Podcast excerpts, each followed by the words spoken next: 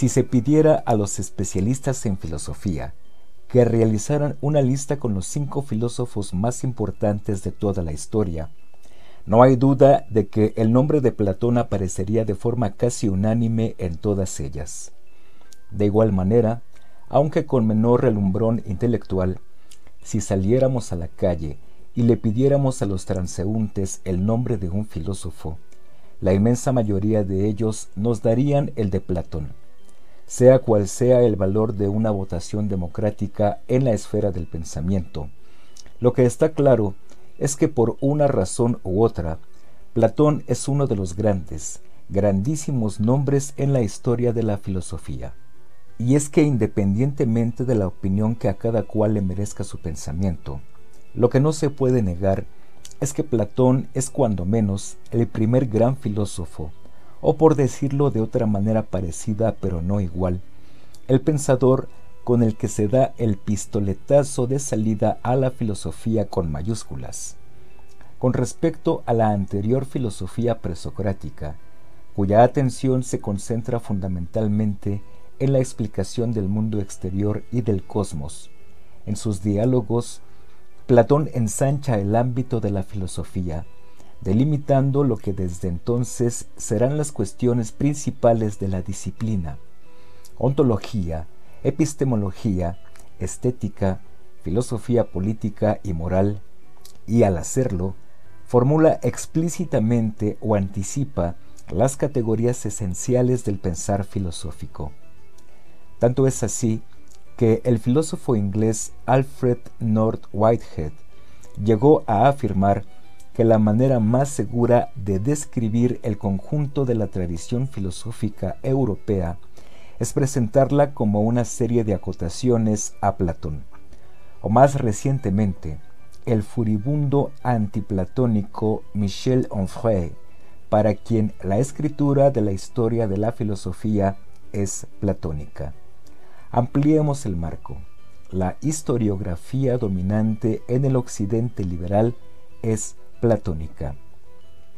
Para bien o para mal, no se puede entender la historia del pensamiento sin conocer a Platón.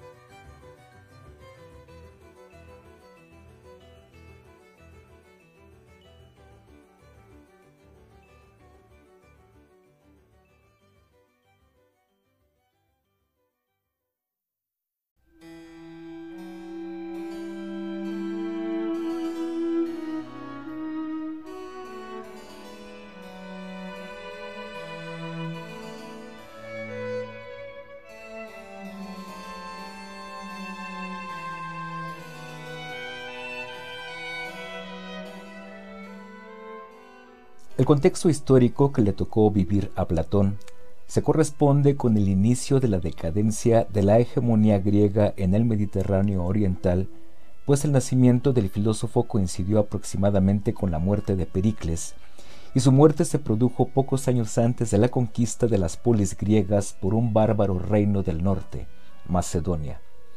En los 80 años que separan ambos extremos de su vida, la civilización griega asistió a la crisis de la hasta entonces todopoderosa Atenas, a la posterior supremacía espartana, resultado de su victoria en la guerra del Peloponeso, y a la sustitución de esta última en beneficio de la hegemonía tebana, que derrotó a Esparta en la batalla de Leuctra.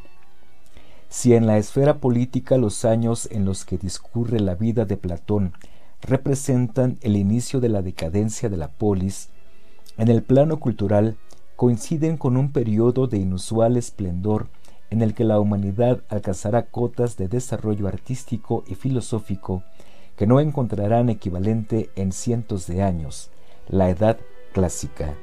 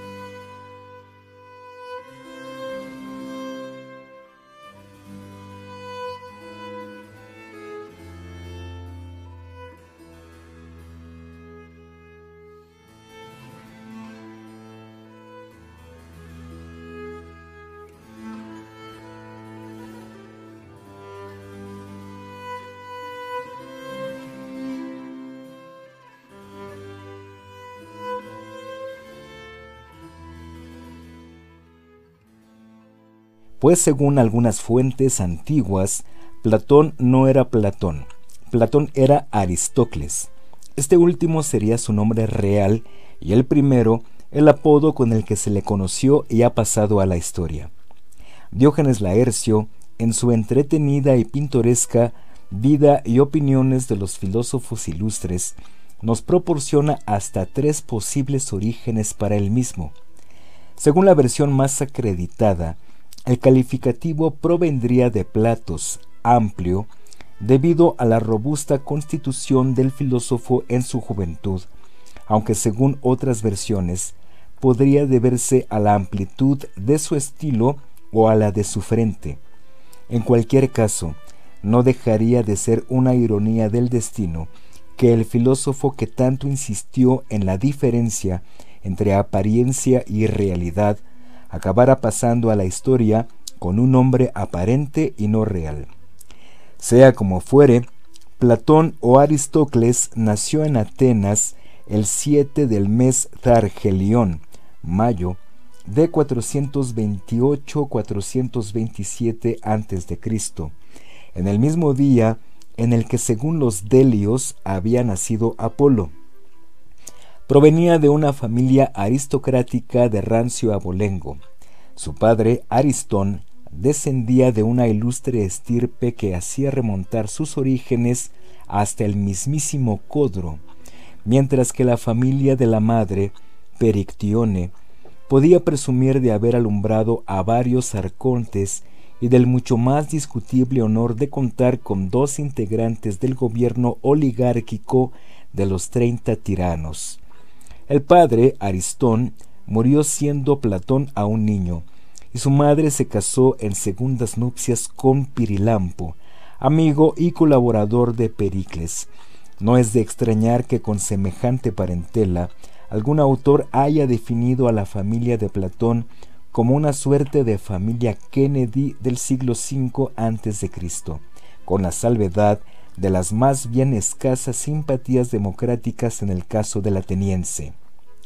Los primeros veinte años del joven Platón se desarrollaron conforme a lo que cabía esperar de un joven aristócrata griego de la época.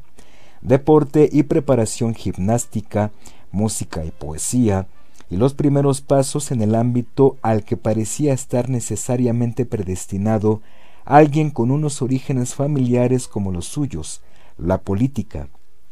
Sin embargo, en la década que va entre los 20 y los 30 años, se sucederán una serie de acontecimientos que cambiarán para siempre la vida del futuro filósofo, pues dejan una huella indeleble en su carácter y en su pensamiento. El primero de ellos es la desilusión con la política. El nacimiento del filósofo coincidió con la muerte de Pericles, por lo que al joven Platón le tocó asistir a la decadencia de la antaño luminosa democracia ateniense, ahora en manos de demagogos como Cleón o Hipérbolo, o de personajes poco edificantes como Alcibiades. De aquellos polvos vendrían estos lodos, y los lodos no fueron otros que la derrota ateniense en la guerra del Peloponeso, punto y final a la hegemonía de la ciudad del Ática, y la instauración del régimen oligárquico filo-espartano de los treinta tiranos, responsable a su vez de todo tipo de desmanes y arbitrariedades. Por si las bajezas y muestras de incompetencia no hubieran sido suficientes, la reinstauración de la democracia desembocó en uno de los peores crímenes posibles a ojos de Platón, la sentencia a muerte de Sócrates, el sabio, el maestro, el faro que había iluminado y cambiado el rumbo de su vida. Con ello se daba el golpe de gracia a la confianza del filósofo en las formas políticas al uso en la polis.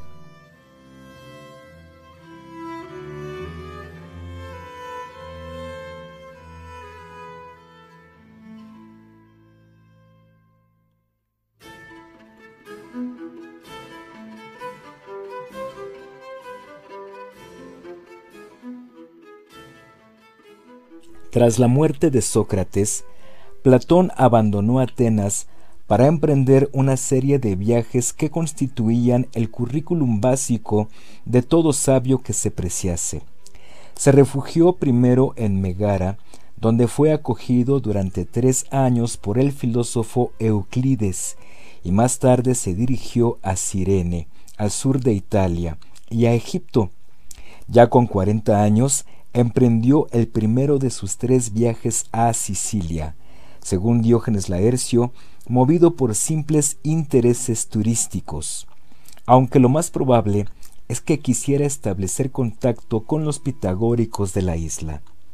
Una vez allí, fue invitado a la corte siracusana del tirano Dionisio I, donde trabó amistad con Dion, cuñado del tirano.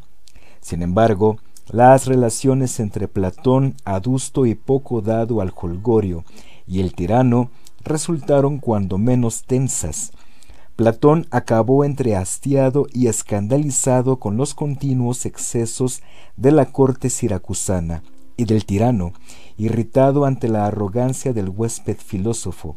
Siempre, según Diógenes Laercio, se despidieron afectuosamente con las siguientes palabras.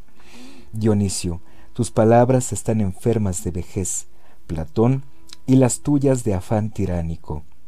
Acto seguido, Dionisio ordenó que lo apresaran y lo entregaran al espartano Pólide para que lo vendiera como esclavo en la isla de Egina. Total, es un filósofo y ni siquiera se dará cuenta. Se dice que añadió en tono sarcástico el tirano. Aunque Platón estuvo a punto de ser ejecutado en Egina, al final fue reconocido y rescatado por un tal Anicérides de Cirene, que lo compró por veinte minas y lo devolvió a Atenas. Fue precisamente a la vuelta de su primer viaje a Siracusa, cuando Platón fundó la Academia, considerada por algunos como la primera universidad europea. Unos años más tarde moría Dionisio I y el viejo amigo Dion invitó a Platón a Siracusa para que se ocupase de la educación de su sobrino de treinta años, el nuevo tirano de la ciudad, Dionisio el joven, y le ayudara a poner en práctica los principios de gobierno filosófico expuestos por Platón en la República. A pesar de las buenas intenciones iniciales, la experiencia volvió a acabar como el rosario de la aurora.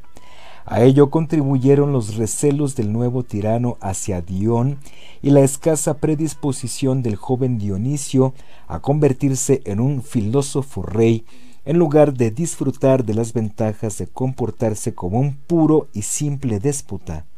Expulsó así a Dion de la corte y retuvo a Platón, que fue liberado más tarde gracias a la mediación del pitagórico Arquitas. En 361 a.C., Platón realizó un tercer y último viaje a Siracusa. En respuesta a las insistentes solicitudes de Dionisio el joven, en las que como un amante abandonado le juraba y perjuraba que había cambiado, que ahora todo sería diferente y ya no era el mismo que antes. De todas formas, y en previsión de que las buenas palabras no fueran suficientes, Dionisio no se olvidó de amenazar a Platón, dándole a entender que la suerte de su amigo Dion dependería de su respuesta. Al final, Platón accedió a la petición del tirano, pero el desenlace final no fue sustancialmente distinto al de las ocasiones anteriores, lo cual, dicho sea de paso, demuestra la poca conveniencia de fiarse de las palabras de los amantes abandonados. Una vez arribado Platón a Siracusa, Dionisio se desdijo de todas sus promesas y buenas intenciones, y el filósofo acabó por abandonar la isla y regresar a Atenas, donde continuó ocupándose de las actividades de la academia hasta su muerte, a la edad de ochenta años.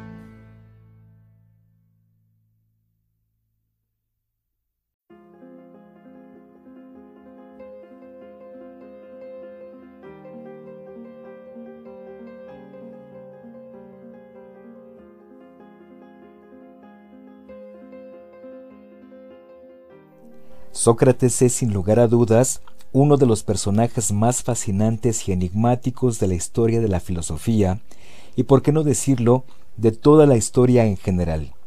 Fascinante porque las fuentes antiguas lo retratan como un hombre admirable por su profunda humanidad y dignidad moral, a la par que divertido y socarrón.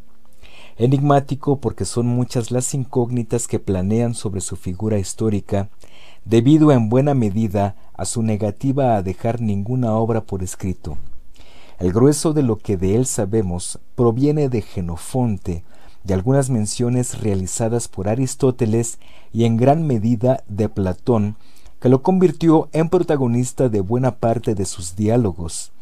Esta circunstancia ha dado pie a la denominada cuestión socrática, es decir, la duda de si lo que en ellos relata se corresponde con lo efectivamente dicho y pensado por el propio Sócrates, o Platón lo utiliza como mero recurso para poner en su boca las ideas del propio Platón.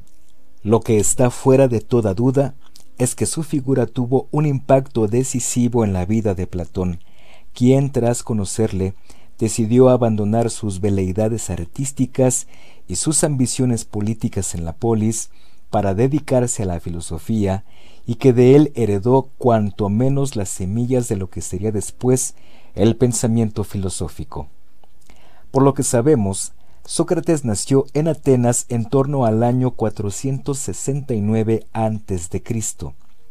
Era hijo de un escultor o labrador de piedra, Sofronisco, y de una comadrona, Fenaretes, por lo que podríamos decir que provenía de una modesta familia de clase media.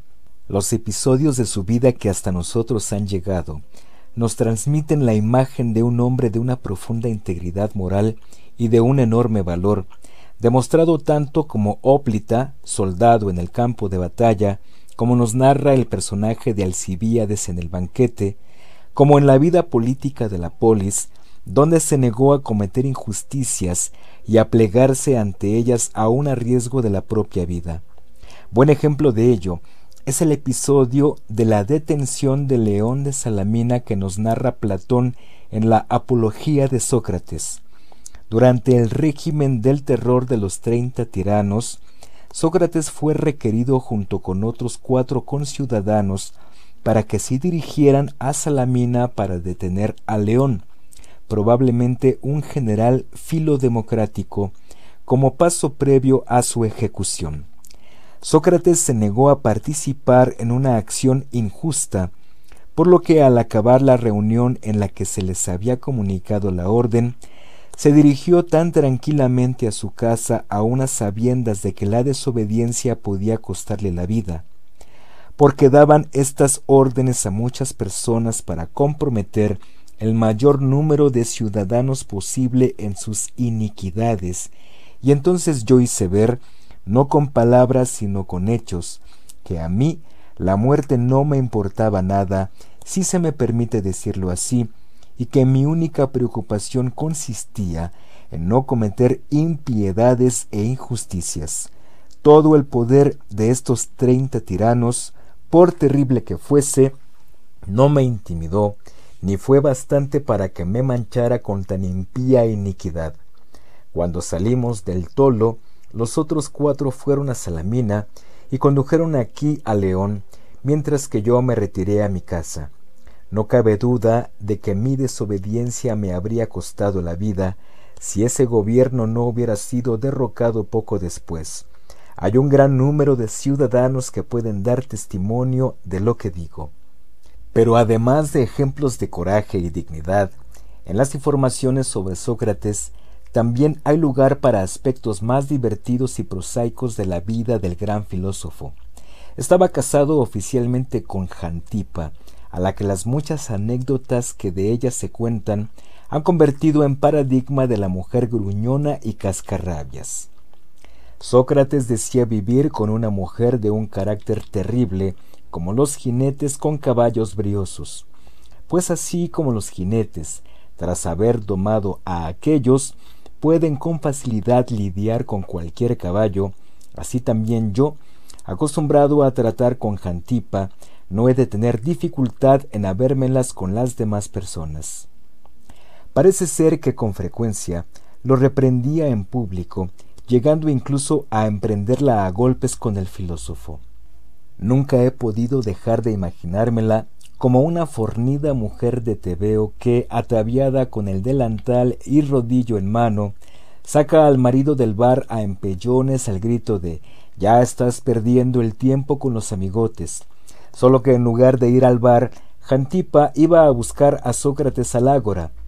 En defensa de la pobre mujer, cabría decir que no debía de ser fácil convivir con un marido sin oficio ni beneficio, que se dedicaba a pasearse por el ágora conversando con el primer transeúnte que pasara, mientras ella se ocupaba de la casa y de los cuidados de tres hijos.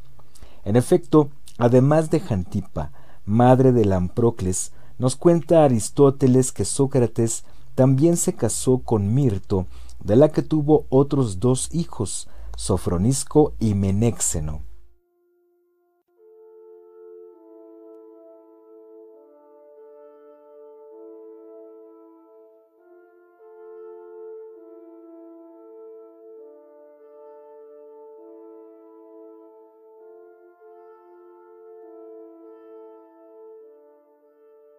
Parece ser que el aspecto físico de Sócrates no estaba a la altura de su estatura intelectual, pues era más bien poco agraciado, por utilizar un respetuoso eufemismo, o directamente muy feo, bajo, con una nariz chata y abundante vientre, era más feo que todos los silenos del drama satírico.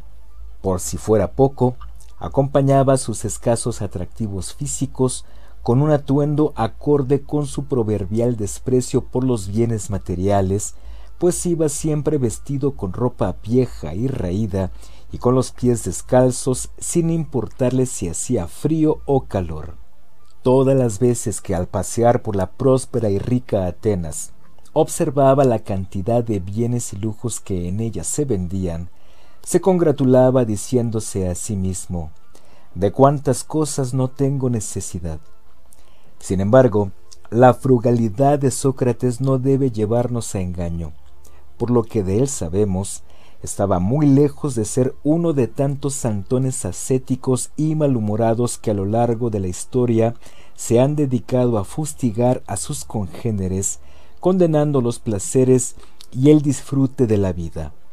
De entrada porque como el mismo Platón nos cuenta en el banquete, Sócrates no rechazaba la buena mesa, el buen vino o la mejor cama, sino que simplemente anteponía los valores éticos al mero disfrute hedonista y no era esclavo de las necesidades materiales. Sócrates no odia el cuerpo, simplemente antepone los valores del espíritu.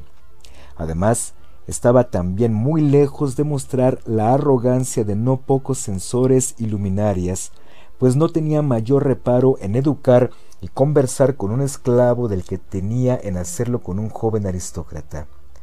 Durante su juventud, Sócrates se había familiarizado con las teorías filosóficas de la época, Empédocles, Anaxágoras, Diógenes de Apolonia, con las que pronto quedó decepcionado por la falta de acuerdo y por la atención que deparaban de forma casi exclusiva a la explicación del mundo material, obviando las cuestiones éticas, políticas y espirituales.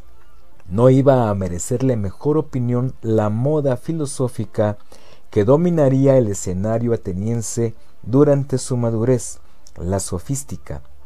Decidió entonces emprender su propio camino intelectual y llevar a cabo una auténtica revolución filosófica tanto en el fondo como en las formas. Buena prueba de ello es que a pesar de la disparidad de enfoques y planteamientos, todas las doctrinas que le precedieron han pasado a la historia bajo el epígrafe común de filosofía presocrática.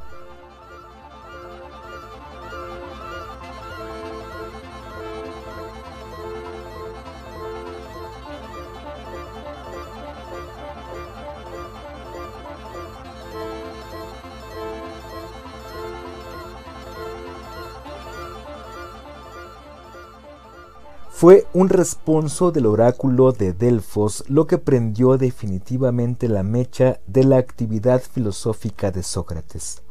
Según nos cuenta el propio Sócrates, o Platón por boca de Sócrates en la Apología. En cierta ocasión su amigo Querefonte se dirigió al santuario de Apolo en Delfos para saber quién era el hombre más sabio de la tierra y obtuvo de la Pitia la siguiente respuesta. De todos los hombres el más sabio es Sócrates.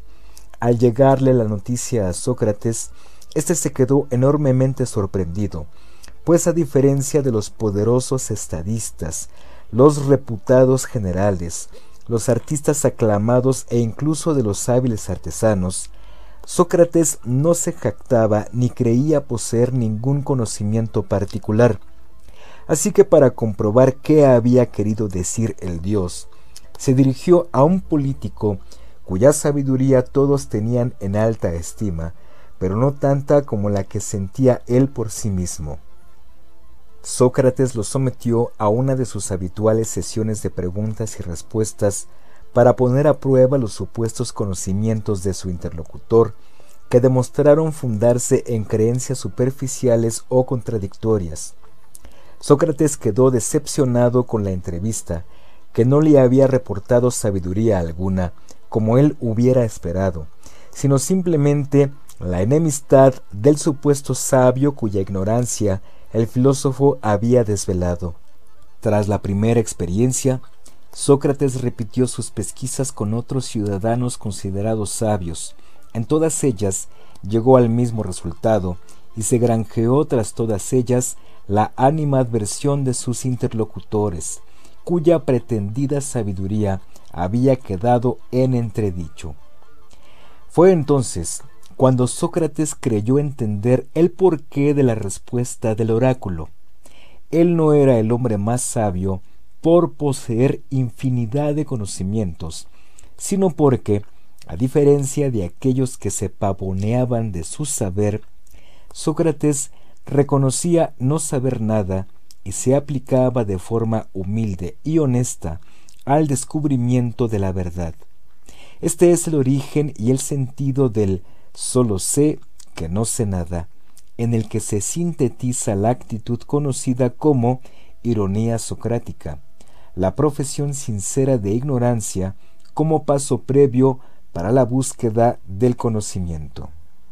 Sin embargo, ello no significa que Sócrates creyera que el conocimiento era imposible, sino todo lo contrario. Según Aristóteles, son dos las aportaciones que pueden atribuirse legítimamente a Sócrates, los razonamientos inductivos y las definiciones universales, y las dos están, sin duda, en el principio de la ciencia. Vayamos por partes. Aun a riesgo de poner en boca de Sócrates o más o menos de lo que quizá él dijo, los universales son los conceptos que aglutinan y unifican un conjunto de casos particulares. Un sencillo ejemplo nos servirá para ilustrar la idea y a su vez las dificultades que plantea. A lo largo de nuestra vida nos hemos encontrado y seguimos encontrándonos diariamente con una enorme variedad de mesas distintas, de una, tres, cuatro o más patas, más altas o más bajas, rojas, azules o negras, de madera, metal, plástico o cristal. Pero a pesar de su enorme diversidad, todas ellas comparten algo que hace que sean una mesa, o que así las llamemos. Si nos lo propusiéramos, y es algo que normalmente ya se propone en los diccionarios, podríamos llegar a definir los elementos y las características que hacen que una mesa sea una mesa y no, por decir algo, un cepillo de dientes. Llegaríamos así a la definición universal del ser mesa, como habremos de ver cuando lleguemos a la teoría de las formas de Platón, la cuestión está lejos de ser baladí y pone de manifiesto toda una serie de cuestiones fundamentales, tales como qué es la realidad, qué es la verdad, qué significa conocer. Pero no adelantemos acontecimientos y esperemos a Platón.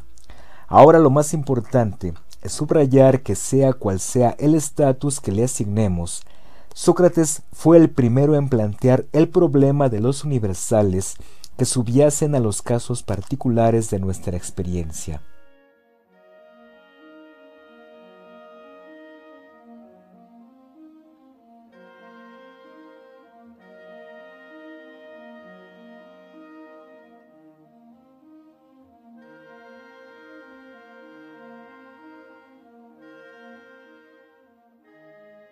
Con el ejemplo que hemos utilizado, corremos el riesgo de no hacer justicia al pensamiento de Sócrates. En efecto, por lo que de él sabemos por las distintas fuentes, Sócrates no estuvo tan interesado en saber qué era lo que hacía que una mesa fuera una mesa, eso es más platónico, como en llegar a conocer los universales morales, y el descubrimiento de ese universal debe ser el objetivo fundamental de la filosofía y el contenido de la auténtica sabiduría. Esta es precisamente la segunda gran aportación de Sócrates, que hace que toda la filosofía anterior a él haya pasado a la historia bajo el calificativo de presocrática. En efecto, hasta entonces los filósofos habían dirigido su atención de forma prioritaria al estudio de la realidad exterior. ¿Por qué cambian los objetos de nuestra experiencia y el agua se convierte en hielo o en vapor? ¿Qué es entonces lo real? ¿El agua, el hielo, el vapor o un algo diferente? ¿Qué es el cosmos y el universo? Nos resulta casi espontáneo el buscar regularidades en el mundo exterior y llegar a la idea de que la diversidad de los objetos de nuestra experiencia puede agruparse en conceptos que la definen. Pensar que detrás de las mesas particulares debe de haber una definición de lo que es una mesa, y que sólo si la conocemos podemos emplear el término con propiedad en nuestra vida cotidiana.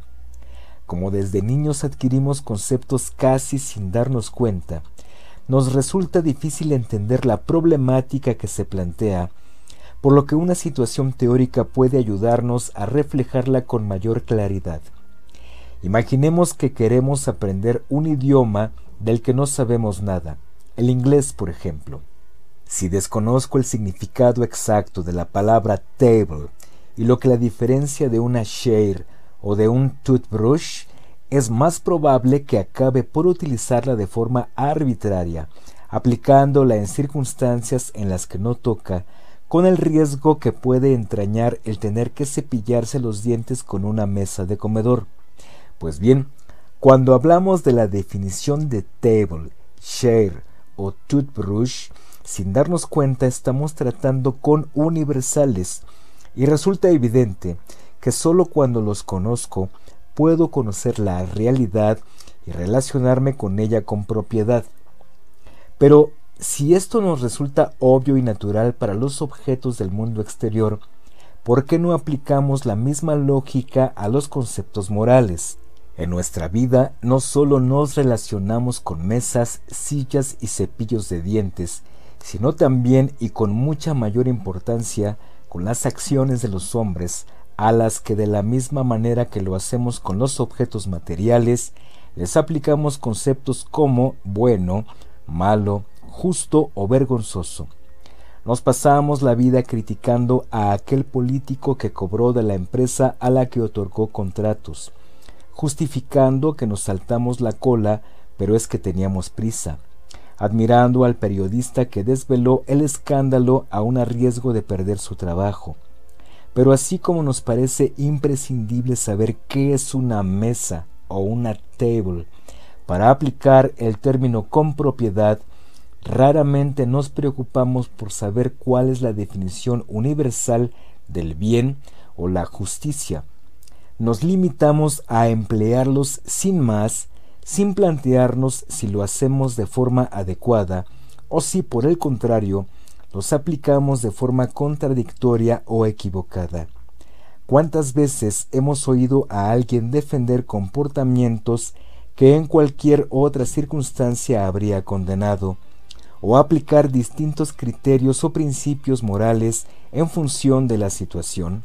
Pues bien, sería lo mismo que si un día, al ir a comer, dijéramos que la superficie sobre la que lo hacemos es una mesa y al día siguiente pretendiéramos convencernos a nosotros mismos y al mundo entero de que ese objeto con cuatro patas que hay en el comedor es una batidora y que mesa es el objeto alargado y con puntas con el que estoy pinchando la carne. Si alguien creyera que una mesa es una batidora y un tenedor una mesa, ¿no diríamos con motivo que no conoce la realidad y se equivoca? ¿Qué deberíamos decir entonces cuando para alguien una infidelidad es en ocasiones un pecado merecedor del fuego eterno y en otras una comprensible canita al aire que en el fondo a quien más quien menos se le pasa por la cabeza y un día es un día. Para Sócrates, la realidad y los principios universales que la rigen están ahí como con las mesas independientemente de nosotros, y el conocer la auténtica sabiduría consiste precisamente en liberarse de ideas preconcebidas e intentar descubrirlos.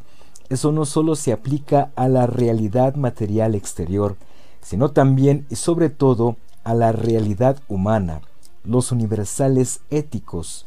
Es como si Sócrates le hubiera dado la vuelta a los ojos de la filosofía para dirigir la mirada hacia el interior del hombre, a las cuestiones humanas.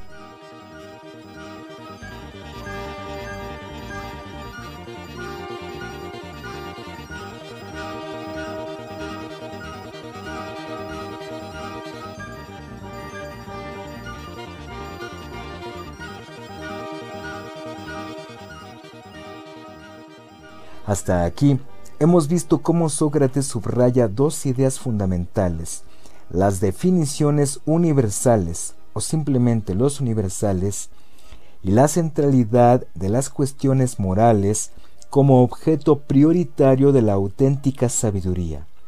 Hemos visto, pues, cuál debe ser para Sócrates el contenido de la filosofía.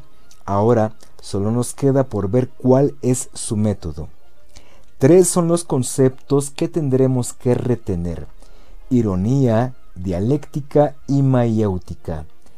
De la ironía socrática ya hemos hablado antes, cuando recordábamos la anécdota del oráculo de Delfos y el solo sé que no sé nada, sin pretender convertir a Sócrates en un racionalista francés del siglo XVI, llamado René Descartes, la actitud irónica consiste en despojarse de todas las ideas preconcebidas y adquiridas acríticamente para emprender la búsqueda de la verdad desde la ignorancia. Así, una vez liberados de todo aquello que creíamos saber, pero que en realidad creíamos y no sabíamos, ya estaremos listos para ponernos manos a la obra y pasar al siguiente nivel, el de la dialéctica. Volvamos a hacer un alto en el camino para recapitular y no perder el hilo del razonamiento.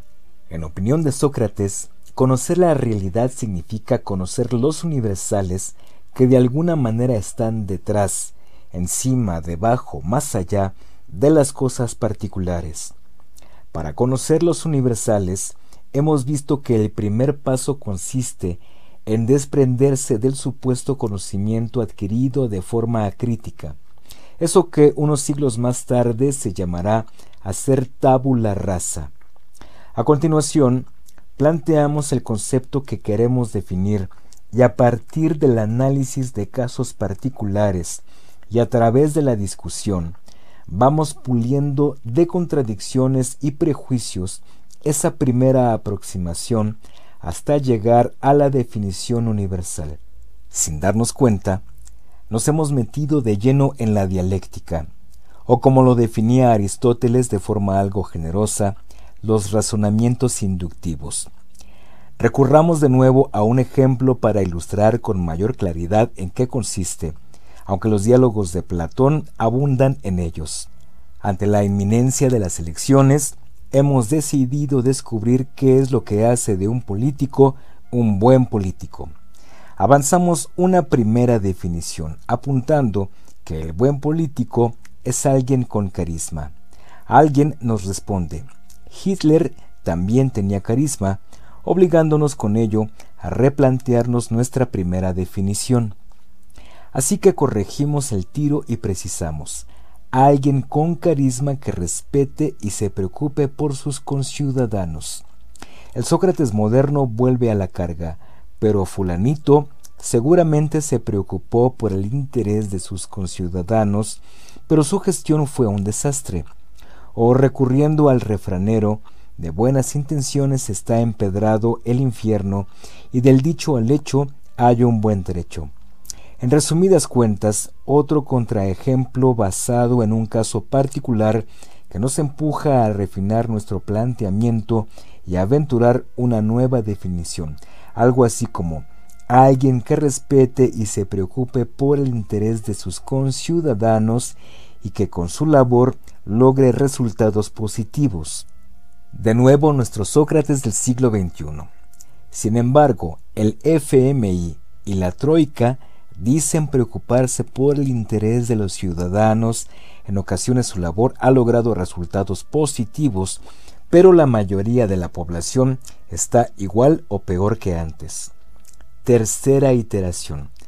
Alguien que respete el interés de sus conciudadanos y se preocupe por él, y que con su labor logre resultados positivos de los que se beneficien todos los ciudadanos o una amplia mayoría. A través de la discusión y del debate, procederíamos así hasta llegar a la definición universal del ser buen político, que después podríamos aplicar con propiedad en nuestra vida cotidiana.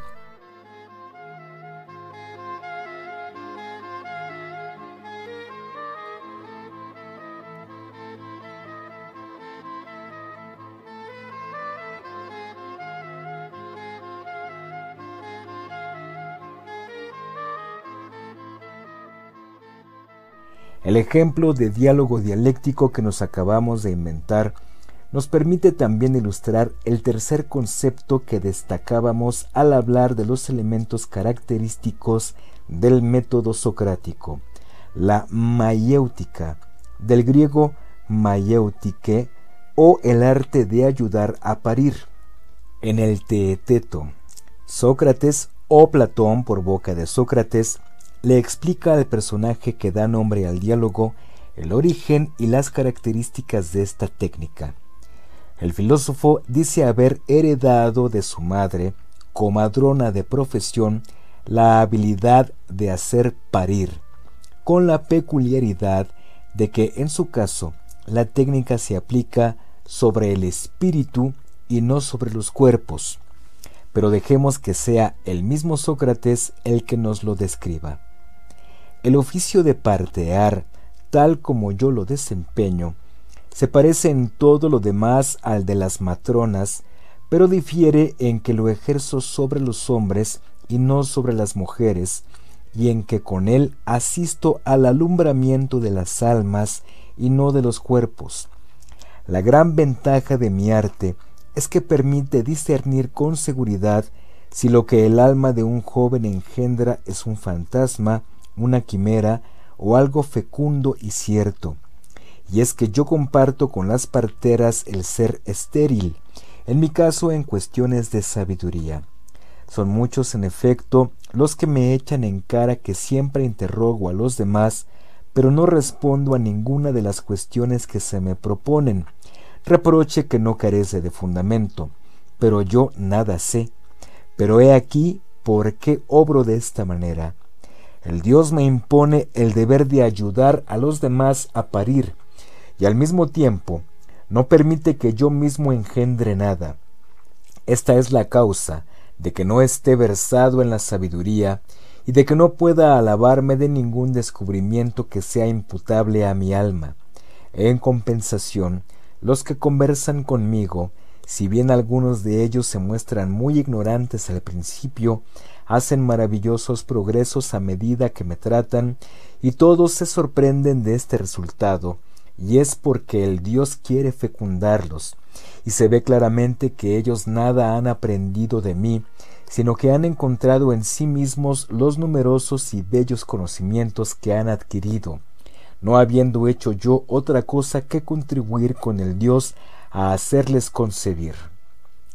El que desde hace más de dos mil años se considera como el ejemplo paradigmático del método mayéutico es el diálogo entre Sócrates y un esclavo que se encuentra en el Menón, donde Sócrates consigue, a través de preguntas, que el esclavo, sin ningún conocimiento matemático, descubra una proposición geométrica fundamental.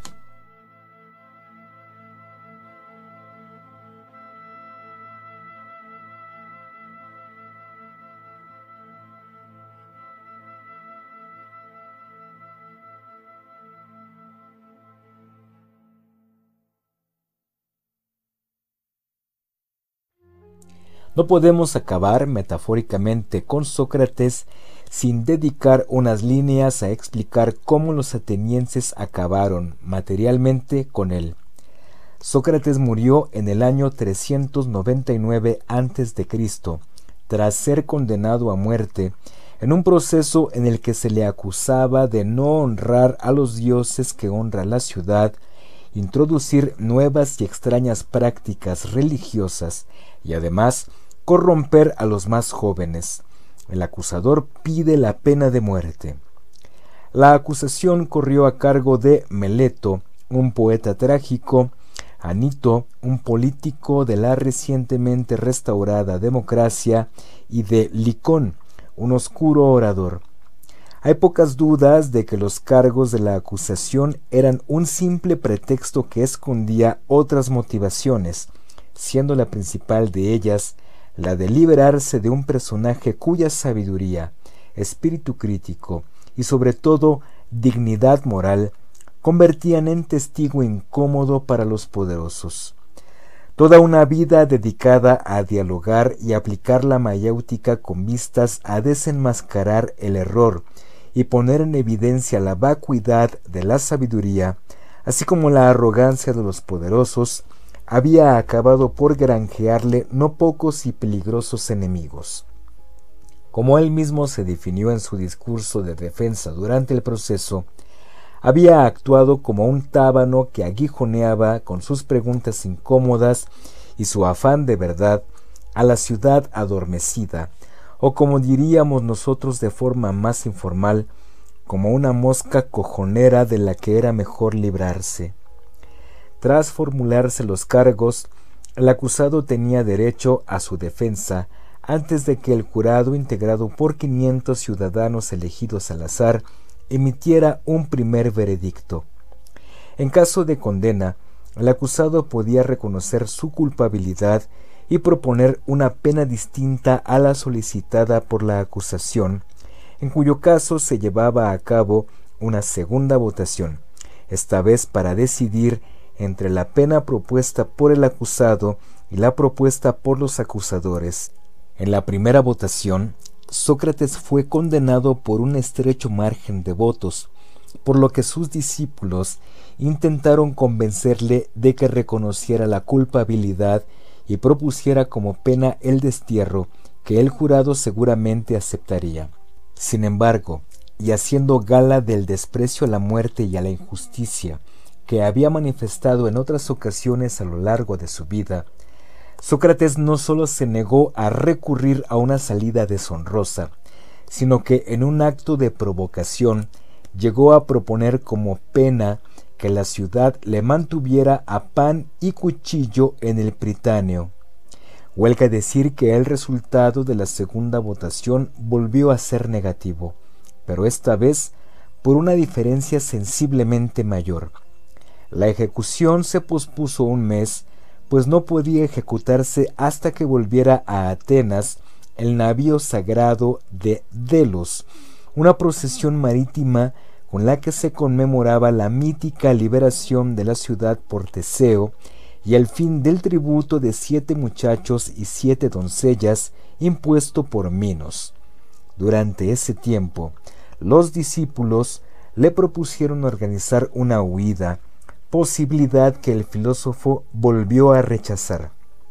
Así, Entre la desesperación y los llantos de sus seguidores, ingirió la cicuta en ejecución de la sentencia y esperó conversando la llegada de la muerte. Sócrates sale de escena no sin dejarnos durante su proceso una maravillosa reflexión. Estad persuadidos de que si me condenáis a muerte por el supuesto de lo que os acabo de declarar, el mal no será sólo para mí. En efecto, ni Anito ni Melito pueden causarme mal alguno, porque el malo no puede causar ningún daño al hombre de bien. Podrán sin duda conseguir que se me condene a muerte, al destierro o a la pérdida de mis bienes y de mis derechos de ciudadano. Males espantosos todos ellos a los ojos de Melito y de sus amigos, pero yo no soy de su opinión. A mi juicio, el más grande de todos los males es hacer lo que Anito hace en este momento, que es trabajar para hacer morir a un inocente.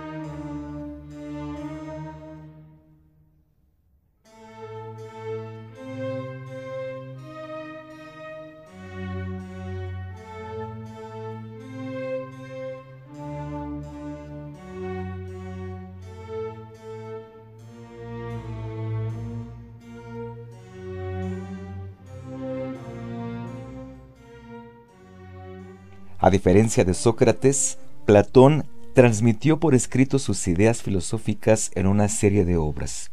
Sobre eso no hay dudas.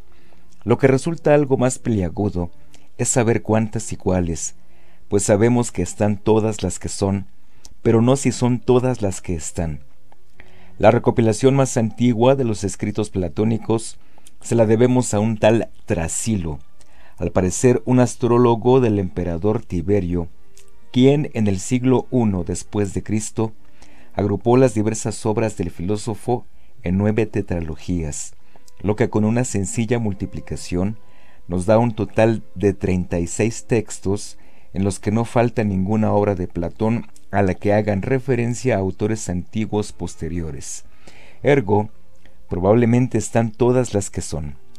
Sin embargo, existen dudas sobre la autenticidad de algunas de ellas, para ser más exactos, de las 36 obras incluidas en la recopilación de Trasilo, solo cinco de ellas no han sido nunca objeto de controversia.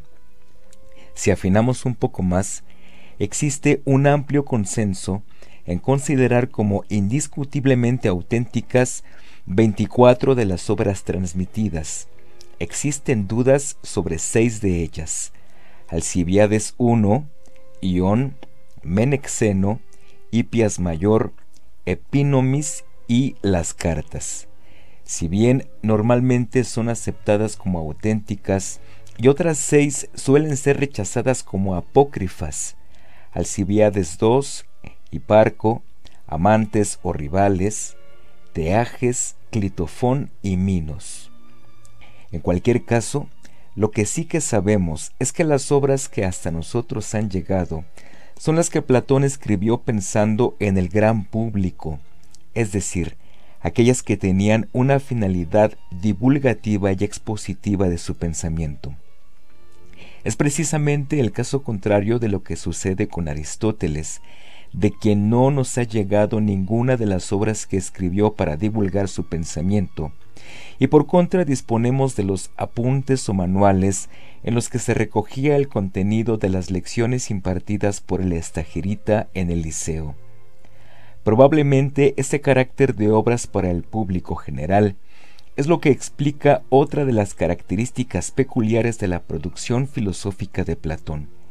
En efecto, y a diferencia de lo que ha sido habitual entre la mayoría de los pensadores a lo largo de la historia, Platón no se sirve del tratado o del ensayo para la exposición de su pensamiento, sino que recurre para ello a una forma dramatizada, el diálogo.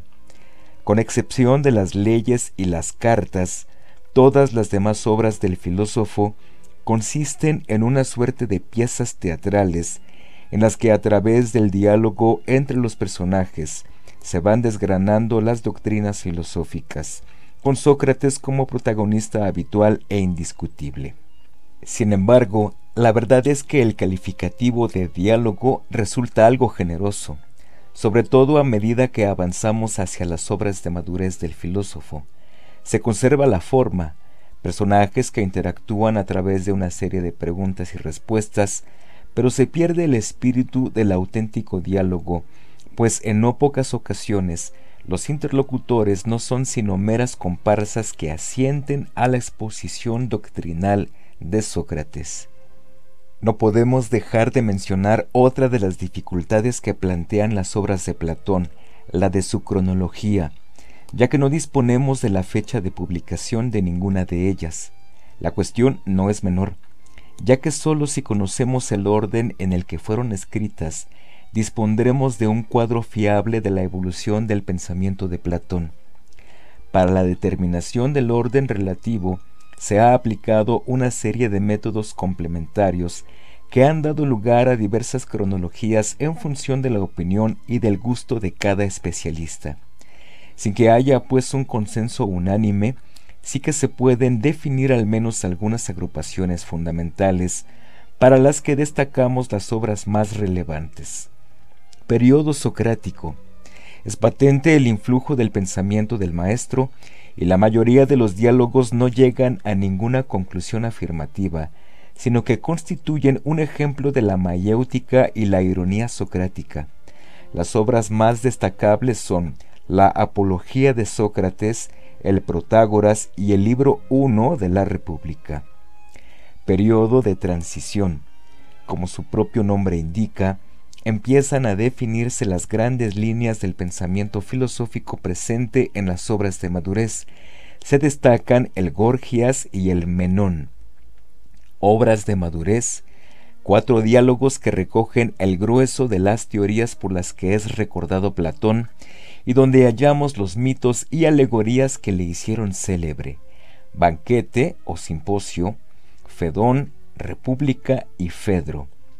Obras de vejez, deriva mística y matematizante de algunas doctrinas, y aparecen algunas dudas y fisuras en las teorías del periodo de madurez, Teeteto, Parménides y el Timeo.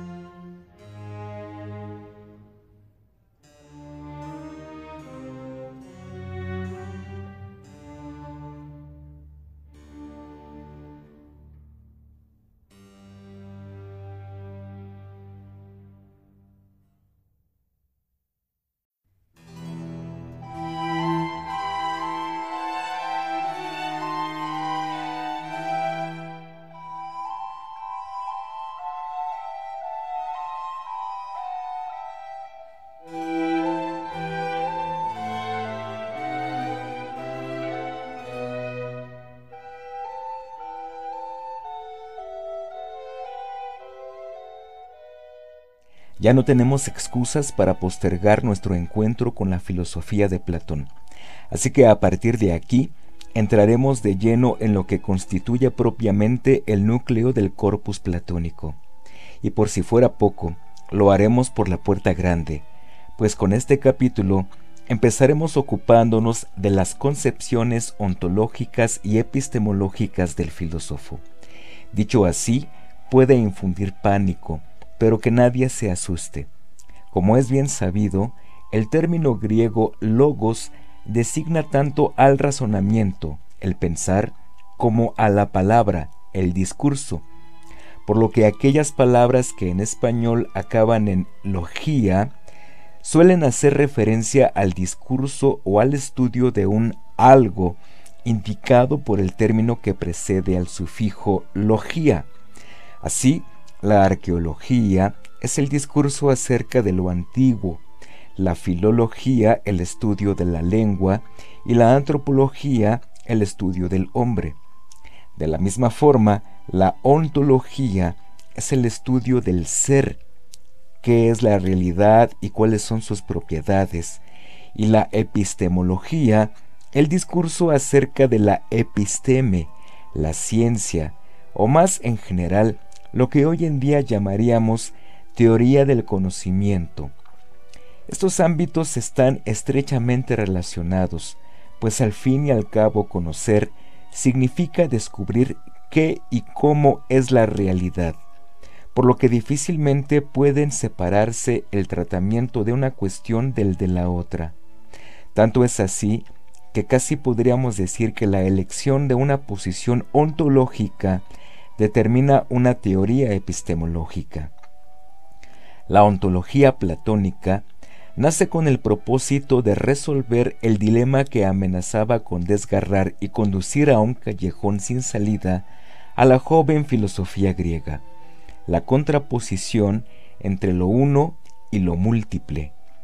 Los más acérrimos defensores del primer elemento de la dicotomía, los monistas, se contaban entre las filas de los eleáticos, la escuela de Parménides, mientras que la hinchada pluralista la integraban pitagóricos y heracliteos. Una lucha estéril y sin cuartel a la que Platón quiso poner fin con su famosísima teoría de las ideas o de las formas, con la que se pretendía conciliar los dos extremos de tan dramático dilema, y en consecuencia dar razón a la vez tanto a Parménides como a Pitágoras, dos pensadores con una enorme influencia sobre el pensamiento de Platón. Así que empecemos por ver en qué consistía el problema.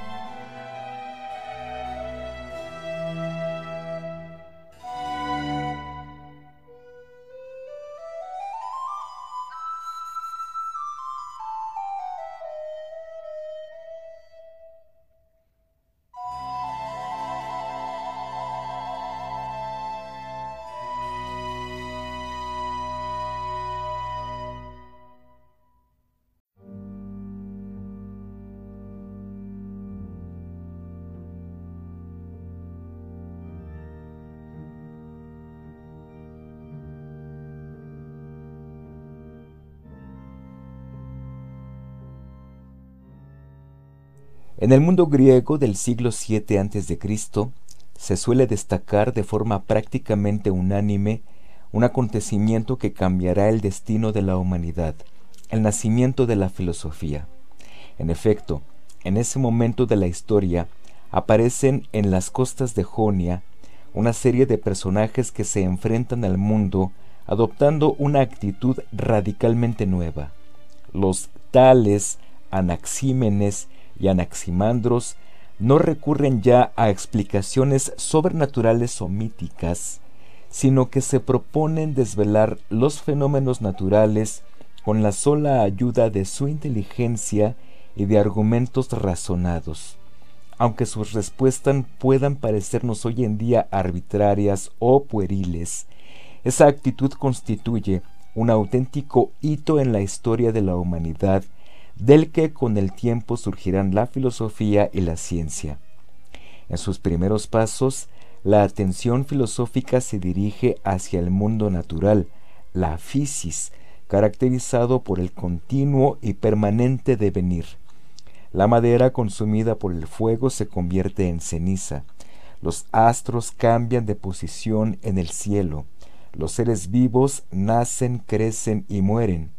Pero si todo cambia, qué es lo real.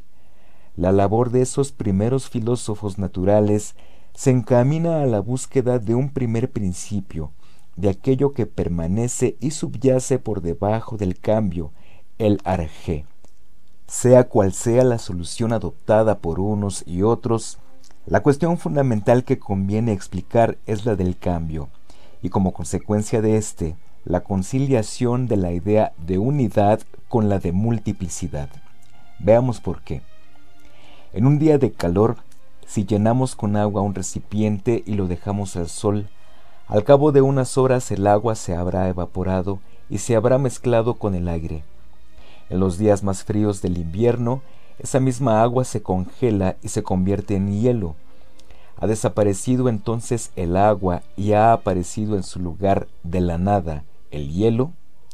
Si así fuera, si no hay nada que hermana el agua y el hielo, una continuidad entre la una y el otro, ¿por qué cuando hace frío y desaparece el agua, aparece siempre en su lugar el hielo y no, por ejemplo, un litro de buen vino o un estofado de cordero. Parece más razonable suponer que existe algo que permanece, pero que se muestra bajo diversas formas. Si así fuera, tanto el agua como el hielo son en realidad ese algo que adopta apariencias distintas. Supongamos que somos unos buenos y abnegados pitagóricos y como tales optamos por los números como ese primer principio, la estructura última de la realidad que subyace a los fenómenos de nuestra experiencia. De acuerdo con ello, la hermosa muchacha o el apuesto joven tras el que se nos ha ido la mirada son en realidad números. ¿Son en realidad? ¿Significa entonces que ni la muchacha ni el joven son? ¿No existen? Si la realidad es una, la pluralidad de sus manifestaciones no es más que una ilusión. Nosotros que creíamos que eso del dilema de lo uno y lo múltiple no era más que un sesudo pasatiempo de los antiguos griegos, y resulta que casi sin darnos cuenta nos hemos dado de bruces con él. El enfant terrible que planteó en toda su crudeza la supuesta dicotomía entre lo uno y lo múltiple fue Parménides, el filósofo nacido a finales del siglo VI a.C. en Elea. La filosofía de Parménides es extremadamente fácil de resumir. Lo que es, es, y lo que no es, no es, y además no puede ser, y el ser es eterno e indivisible. A primera vista podría parecer un simple juego de palabras, la divertida ocurrencia de un griego acomodado que se entretenía con razonamientos ociosos entre los olivares de la bella Magna Grecia. Pero lamentablemente las tesis de Parménides tenían mucha más miga de lo que podríamos suponer. El ser es y es eterno porque o antes ya era y por lo tanto no ha venido a ser, o si ha surgido, lo ha hecho del no ser, lo cual es imposible. Es único e indivisible, porque si pudiera dividirse, habría algo distinto a él que lo divide, pero algo distinto al ser es el no ser, pero el no ser no puede dividir al ser porque no es nada y si nada divide al ser, entonces el ser es único y sin divisiones. El corolario de estas entrevesadas reflexiones es la negación de la pluralidad y del devenir. La multiplicidad y el cambio que se presentan ante nuestros sentidos son por consiguiente engañosos, mera apariencia. Así pues, Solo existen dos caminos para el hombre. El camino de la verdad, que acepta las aparentemente irrefutables conclusiones de la razón parmenídea, y el camino de la opinión, que confía en los sentidos y cree en la existencia del mundo material tal y como se nos presenta. Nadie puede sorprenderse de que la irrupción del monismo parmenidio dejara a la recién alumbrada filosofía en un profundo estado de perplejidad, pues parecía que la impecable racionalidad conducía a conclusiones que chocaban frontalmente con la experiencia cotidiana de los hombres, aquello que precisamente la filosofía se había propuesto explicar. En cualquier caso, lo fundamental es que se abría un abismo entre razón y experiencia, entre verdad y apariencia, destinado a perdurar a lo largo de toda la historia de la filosofía. Por lo que a nosotros respecta, Platón heredaría de Parménides el racionalismo, la tendencia a identificar o confundir lenguaje y pensamiento con la realidad y el concepto de que lo real para ser real debe ser eterno e inmutable.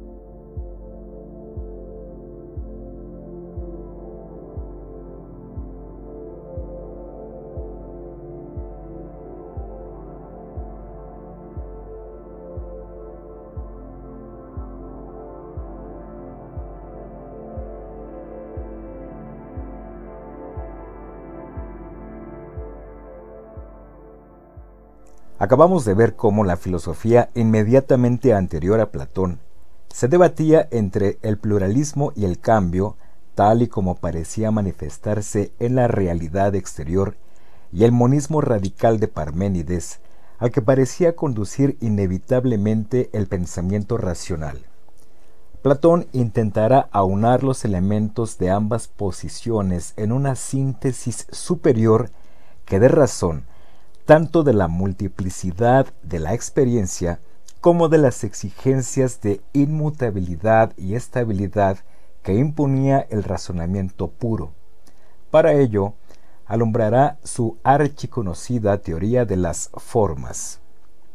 Como se recordará, dedicamos buena parte del capítulo anterior a la figura de Sócrates y su pensamiento, y allí hablábamos de las definiciones universales como el elemento que integraba y unificaba la diversidad de casos particulares de la experiencia.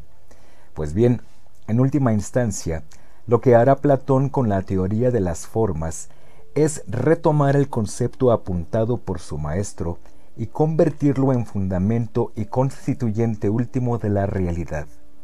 Como no dejó nada por escrito, no sabemos qué es lo que tenía Sócrates en la cabeza cuando pensaba en el universal de mesa, pero lo que está claro es que para Platón la forma de la mesa pasa a convertirse en una entidad realmente existente. A la pregunta de por qué a los distintos caballos que encontramos en nuestra vida los llamamos caballos, Platón responderá que es porque son la copia imperfecta de un único ejemplar, el caballo ideal. De la misma manera, conforme a qué catalogamos las diversas acciones como justas o injustas, pues en función de si manifiestan o presentan elementos de la justicia en sí. A pesar de que nos pueda resultar algo chocante, no nos equivoquemos.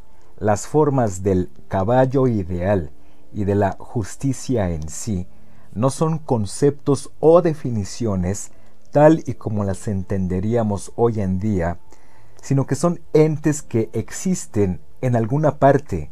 Es más, son los entes realmente existentes. La realidad se compone, pues, por las formas de todo aquello que se nos pueda ocurrir, o dicho con un poco más de propiedad, de todos los predicados universales, y existe uno y solo un ejemplar de cada forma. Los objetos de nuestra experiencia son copias imperfectas de las formas, manifestaciones particulares de la forma correspondiente. Así pues, Rocinante, Babieca, Bucéfalo y Jolly Jumper son caballos porque participan de la forma del caballo, en tanto que copia, los objetos particulares del mundo de la experiencia no son propiamente reales, pero tampoco el mero no ser, sino que se hallan en medio camino entre uno y otro en virtud precisamente de esa participación en el ser. Sin embargo, no todas las formas son iguales. A medida que Platón fue desarrollando su pensamiento, introdujo una suerte de jerarquía entre las mismas, seguramente como resultado de las deficiencias que él mismo u otros detectaron en su formulación inicial. Así por encima de las múltiples formas individuales se impone una única forma como un estatus ontológico privilegiado, la forma del bien o de la belleza, que actúa como principio unificador de todas las formas y en cierto sentido como causa y origen de las restantes.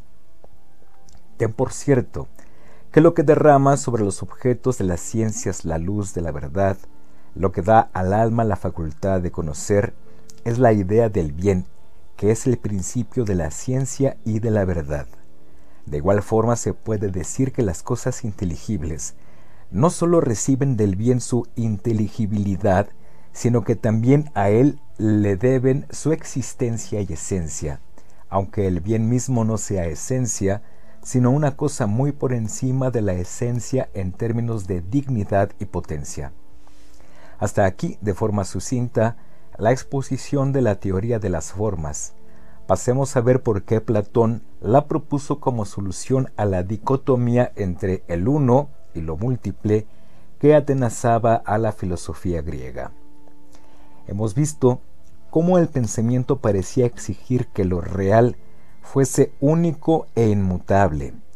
Si algo es la justicia, lo es aquí y en la conchinchina. Ahora, ayer y de aquí a 200 años. Y la mesa no es hoy la superficie sobre la que nos apoyamos al comer y mañana el objeto puntiagudo con el que pinchamos la carne. Una mesa es una mesa y punto.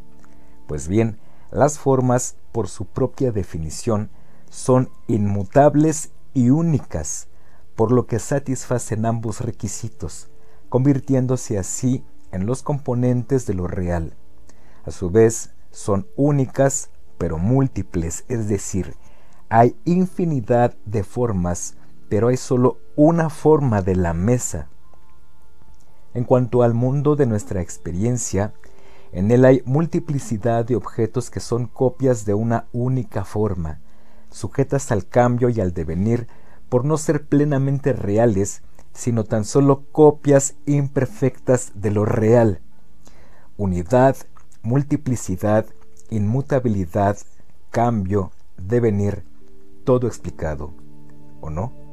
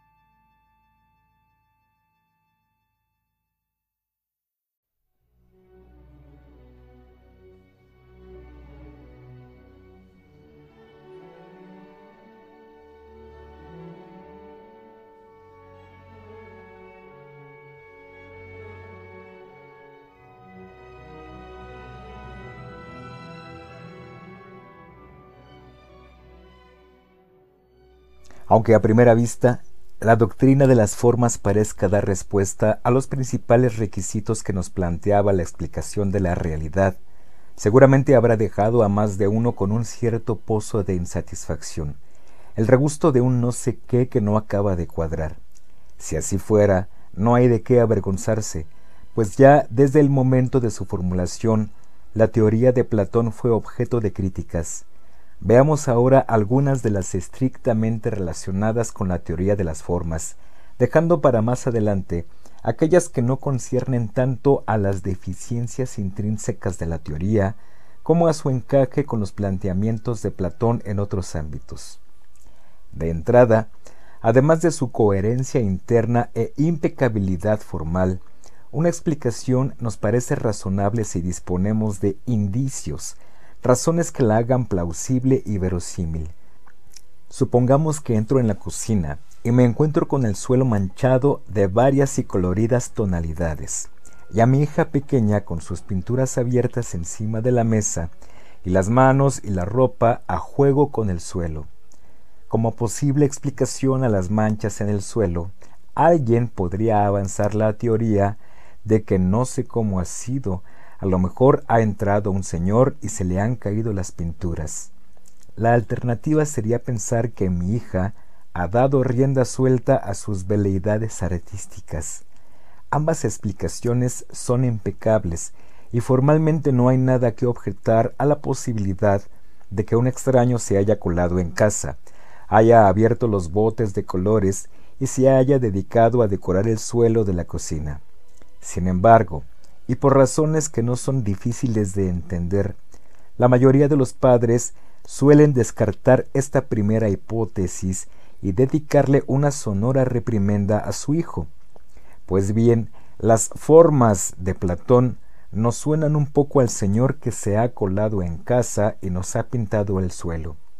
La razón nos lleva a pensar que la realidad ha de tener una serie de características formales. El mundo de la experiencia no las tiene, pues nos sacamos de la chistera un mundo ad hoc que posea aquellas características y decimos que esa es la realidad. En resumidas cuentas, Platón parece resolver el problema duplicando la realidad. La de aquí no me gusta, pues me invento otra. La segunda crítica está en parte relacionada con la que acabamos de ver, pues también tiene el regusto del recurso a un deus ex machina, pero esta vez aplicado al mundo de la experiencia en lugar de a la realidad con mayúsculas. En efecto, aun dando por buena la existencia de un mundo separado de formas únicas e inmutables, nos quedaría por explicar el mundo cambiante que percibimos con nuestros sentidos. Si la realidad se compone de un solo caballo ideal, ni alto ni bajo, ni gordo ni flaco, ni blanco ni negro, y siempre igual a sí mismo. ¿Por qué yo veo muchos caballos, altos y bajos, gordos y flacos, blancos, marrones, moteados y negros, y en cambio permanente? Según Platón, porque los objetos de nuestra experiencia participan de la idea. Pero, ¿qué quiere decir participar? y cómo y por qué se produce la participación es algo que no sabemos. Inventarse un nombre atractivo para algo no equivale a explicarlo. Puede proporcionar una falsa sensación de seguridad o ayudar a vender, pero no nos da conocimiento ni ilumina la realidad. Decir que un paciente ha superado la enfermedad por simpatía entre los elementos o por la memoria de las sustancias es como no decir nada. Está bien para la homeopatía, la acupuntura o para los videntes vespertinos, pero no para la ciencia y la filosofía. Este aspecto ya fue señalado por Aristóteles en la Metafísica, quien a propósito de las formas postuladas por su antiguo maestro dijo, afirmar que las formas, es decir, realidades suprasensibles, son los modelos y que los objetos sensibles participan de ellas no es sino recurrir a palabrería vacía y a metáforas poéticas. Pero incluso si aceptáramos la participación, quizás podríamos con ello dar razón de la multiplicidad de individuos en el mundo de la experiencia, pero no tanto de su devenir. Si relleno un vaso con agua y unos cubitos de hielo, el agua es agua porque participa de la forma del agua en sí, y los cubitos de hielo son hielo porque participan de la forma del hielo en sí. Ahora bien, cuando al cabo de unos minutos en el vaso no hay más que agua, la participación de Platón poco o nada tienen que decirnos. Había aún algo que participaba en la forma del hielo en sí y ha pasado a participar en la forma del agua en sí. Si es así, ¿por qué? ¿Y por qué siempre e invariablemente lo que participa de la forma del hielo en sí al calentarse pasa a participar de la forma del agua y no de otra cosa. No podía haber conservado el hielo su participación en el hielo en sí, y el agua pasar a participar en la forma del whisky en sí, y tener así un whisky on the rocks por el mismo precio.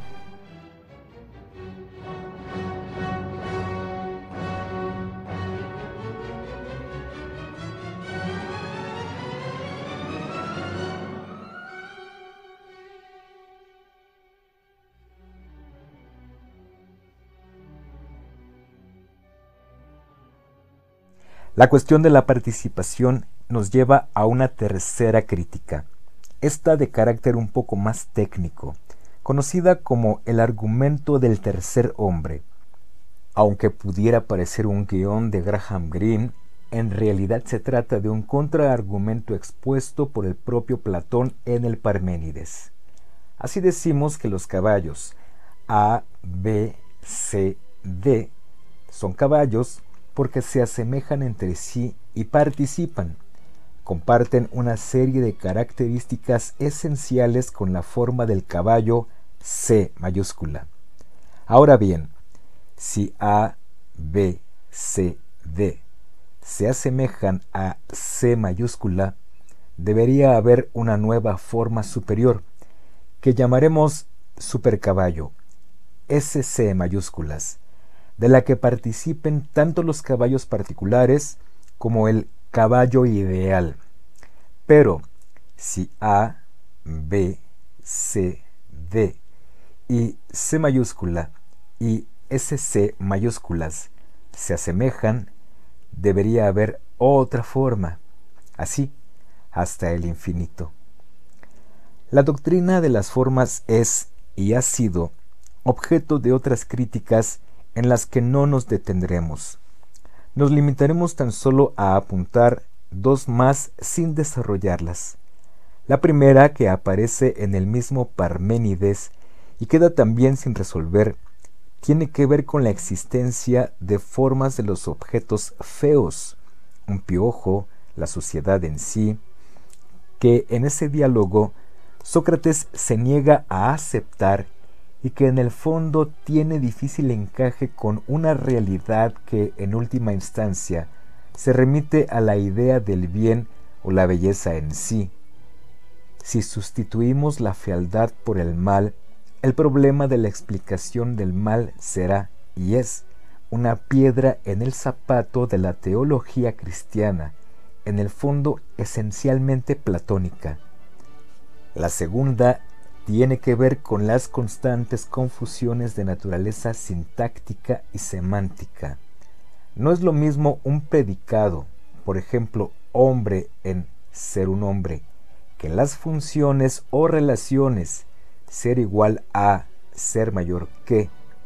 No es lo mismo un proceso, el conocimiento como actividad, que un producto, el conocimiento como saber acumulado pero en infinidad de ocasiones Platón no percibe o parece no percibir las diferencias, desarrollando así numerosos argumentos que no resisten un análisis más riguroso.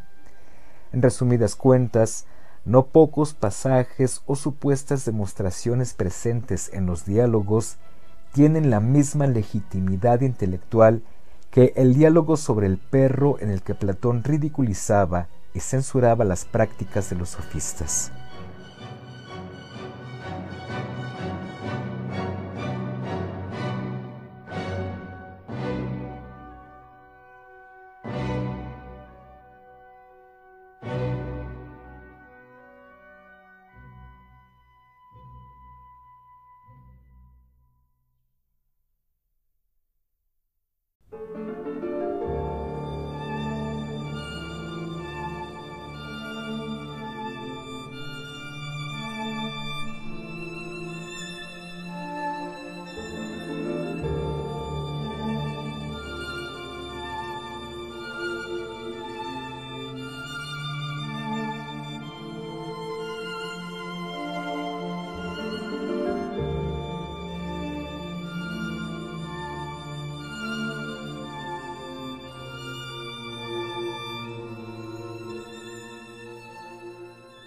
Decíamos que la elección de una doctrina ontológica, que es el ser, condiciona en muy buena medida la consiguiente doctrina epistemológica, qué y cómo podemos conocer. Al fin y al cabo, si pienso que ahora mismo en mi bolsillo tengo tres euros, el hecho de que esté equivocado, ignorancia, o que lo sepa, conocimiento, tendrá algo que ver con que realmente lleve tres euros en el bolsillo. Probablemente no sea exactamente lo mismo, pero algo tendrá que ver. Una ontología específica no determina o implica una epistemología, pero sí que la condiciona fuertemente, y como habremos de ver, la teoría del conocimiento de Platón no es una excepción a este principio. Es más, la teoría del conocimiento de Platón surge casi como un corolario de la doctrina de las formas. Siendo así, el razonamiento de Platón es poco más o menos como sigue. Como había afirmado Parménides, la razón nos muestra que el ser ha de ser idéntico a sí mismo e inmutable, pero, a diferencia del eleático, no uno, sino múltiple, las formas. Conocer significa conocer el ser, pues no se puede conocer el no ser. Ser y conocer son idénticos, y por consiguiente, el conocer ha de tener las mismas características del ser, fijo e inmutable. Sin embargo, la información que nos proporcionan los sentidos es cambiante y engañosa. Un objeto en la distancia me parece más pequeño que el mismo objeto cuando está próximo a mí. Cuando tengo fiebre me parece que hace frío, aunque no lo haga. Por consiguiente, los sentidos no son fuente de conocimiento, solo de opinión o de ignorancia. Además, la realidad, las formas, no son objeto de la experiencia porque no forman parte de este mundo Nadie ha visto trotar a la idea del caballo en la idea del prado. En consecuencia, el conocimiento solo puede resultar del razonamiento puro sin el auxilio, contaminación de los sentidos y el cuerpo. Si la auténtica realidad está constituida por las formas, la tarea de la filosofía y del filósofo consiste en descubrirlas, y eso solo es posible con la ayuda de la razón. Filósofo es, pues, aquel que descubre que un hermoso paisaje, un bonito cuadro, un apuesto joven o un bello discurso no son más que meras apariencias, manifestaciones particulares de una única realidad, la belleza en sí. Y la sabiduría solo puede versar sobre esas ideas en sí, las formas, pues solo ellas nos garantizan la permanencia e infalibilidad que le exigimos al conocimiento. En la República, Platón representa la progresión hacia el conocimiento como una línea compuesta por diversas etapas o escalones. El más bajo de todos es el de la ignorancia, el puro y simple error. El segundo nivel es el de la doxa, la opinión, la categoría intermedia entre la ignorancia y el conocimiento, por tener como objeto a aquello que está a medio camino entre el ser, las formas, y el no ser. Podríamos decir que es lo que constituyen los juicios correctos sobre los objetos de la experiencia sensible. El escalón más alto lo constituye la episteme, el conocimiento o ciencia, que versa exclusivamente sobre la auténtica realidad, las formas, y no sobre sus manifestaciones particulares. En puridad, doxa y episteme están a su vez subdivididas en dos niveles cada una, pero las explicaciones que encontramos en Platón sobre las diferencias y características de cada uno de ellos son tan confusas y objeto de las más variadas interpretaciones que para nuestros fines podemos vivir tranquilamente sin ellas. Baste decir que el nivel inferior de la doxa lo constituye la eicasia, imaginación, siendo su objeto las artes, copias de un mundo que es una copia, y el superior la pistis, creencia, lo que para nosotros son las ciencias, mientras que la episteme se divide en dianoia, pensamiento discursivo, básicamente las matemáticas, y noesis, inteligencia o intuición, el ámbito de las formas y de la dialéctica.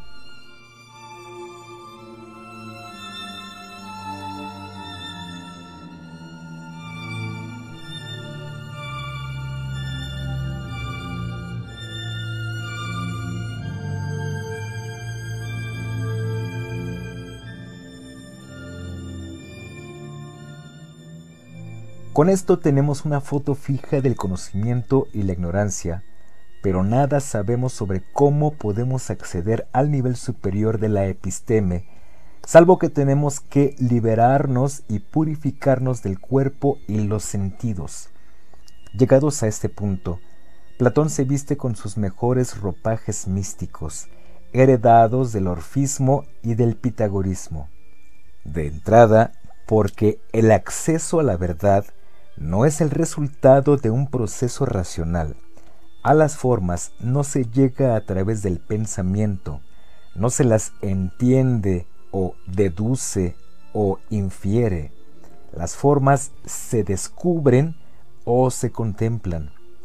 Las analogías y comparaciones con la visión son recurrentes. Se trata, en definitiva, de algo parecido a una iluminación un acceso cuasi místico a la verdad.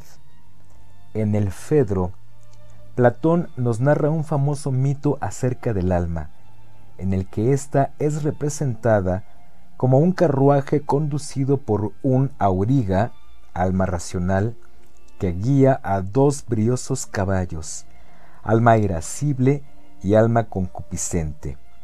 Sobre el alma en general hablaremos más adelante a efectos de la teoría del conocimiento, lo que ahora nos importa es la doctrina de la anamnesis, reminiscencia, allí expuesta.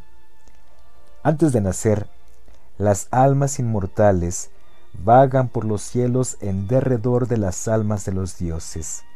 Durante el vuelo, acceden a la región celeste donde residen las formas y pueden contemplarlas fugazmente una visión que olvidarán en el momento de unirse a un cuerpo y nacer.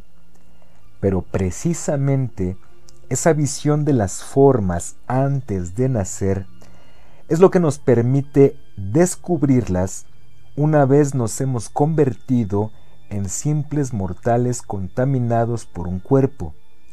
En efecto, el trato con los diversos objetos de nuestra experiencia, todos ellos copias de las formas, despierta de alguna manera en nuestra alma el recuerdo de las esencias que vimos antes de nacer. La prueba de ello es lo siguiente. A lo largo de nuestra vida hemos visto infinidad de objetos iguales entre sí, a partir de los cuales hemos llegado a la idea de igualdad. Ahora bien, como la igualdad no es algo que esté en el mundo de nuestra experiencia, esa idea no puede provenir de los sentidos, por lo que de alguna manera tenía que estar en nuestra alma ya antes de nacer. Conocer, elevarse hasta las formas, es recordar. Esta facultad no es otra cosa que la reminiscencia de lo que nuestra alma vio en su momento cuando seguía a la divinidad. En el banquete o simposio encontramos otra doctrina tanto o más famosa que la de la auriga, una doctrina que sin lugar a dudas preside el podio absoluto en el gran premio de las ideas pervertidas y mal interpretadas, la del amor platónico Pero no estábamos hablando de ciencia y conocimiento. ¿Qué tendrá ahora que ver el amor platónico? Pues tiene que ver y mucho, porque la doctrina del amor platónico es esencialmente una doctrina epistemológica y su origen poco o nada tiene que ver con trovadores, suspiros apasionados y baladas a la luz de la luna. En el diálogo se nos relata el encuentro que tuvo lugar en casa del poeta trágico Agatón para celebrar su primera victoria en las fiestas leneas y en el que participaron el mismo Agatón, Fedro, Pausanias, Erixímaco, Aristófanes y Sócrates. Alcibíades borracho se incorpora al final del diálogo. Tras el banquete, Erixímaco propone a los demás comensales conversar acerca de Eros, el amor, sobre el que cada uno de los asistentes deberá realizar un discurso. El último en hablar es Sócrates, quien nos dice que lo que tiene que explicar sobre Eros lo aprendió de una extranjera de Mantinea llamada Diótima, que le instruyó sobre la cuestión cuando se encontraron años atrás. Empieza así describiendo la genealogía mítica de Eros, a quien presenta como hijo de Penia, pobreza, y de Poros, el ingenio, la oportunidad. A partir de la narración del diálogo entre Sócrates y Diótima, se llega a la definición del amor como el deseo de poseer siempre el bien, o más precisamente, el amor de la generación y procreación en lo bello. En un primer momento ese deseo se dirige espontáneamente hacia los cuerpos bellos, nivel que no supera la mayoría de los hombres. Sin embargo, bien guiada, el alma puede pasar del amor por los cuerpos bellos a admirar la belleza de los cuerpos en general, de esta a apreciar como superior la belleza del alma y de las normas de conducta, y así ascender hasta alcanzar la forma de la belleza en sí, principio y fundamento del ser y la verdad. Así pues, todos los hombres comparten el deseo universal por el bien y lo bello, deseo que adecuadamente encausado en aquellos que son fecundos según el alma, hace que su espíritu se eleve hasta llevarle a descubrir las formas y la belleza en sí.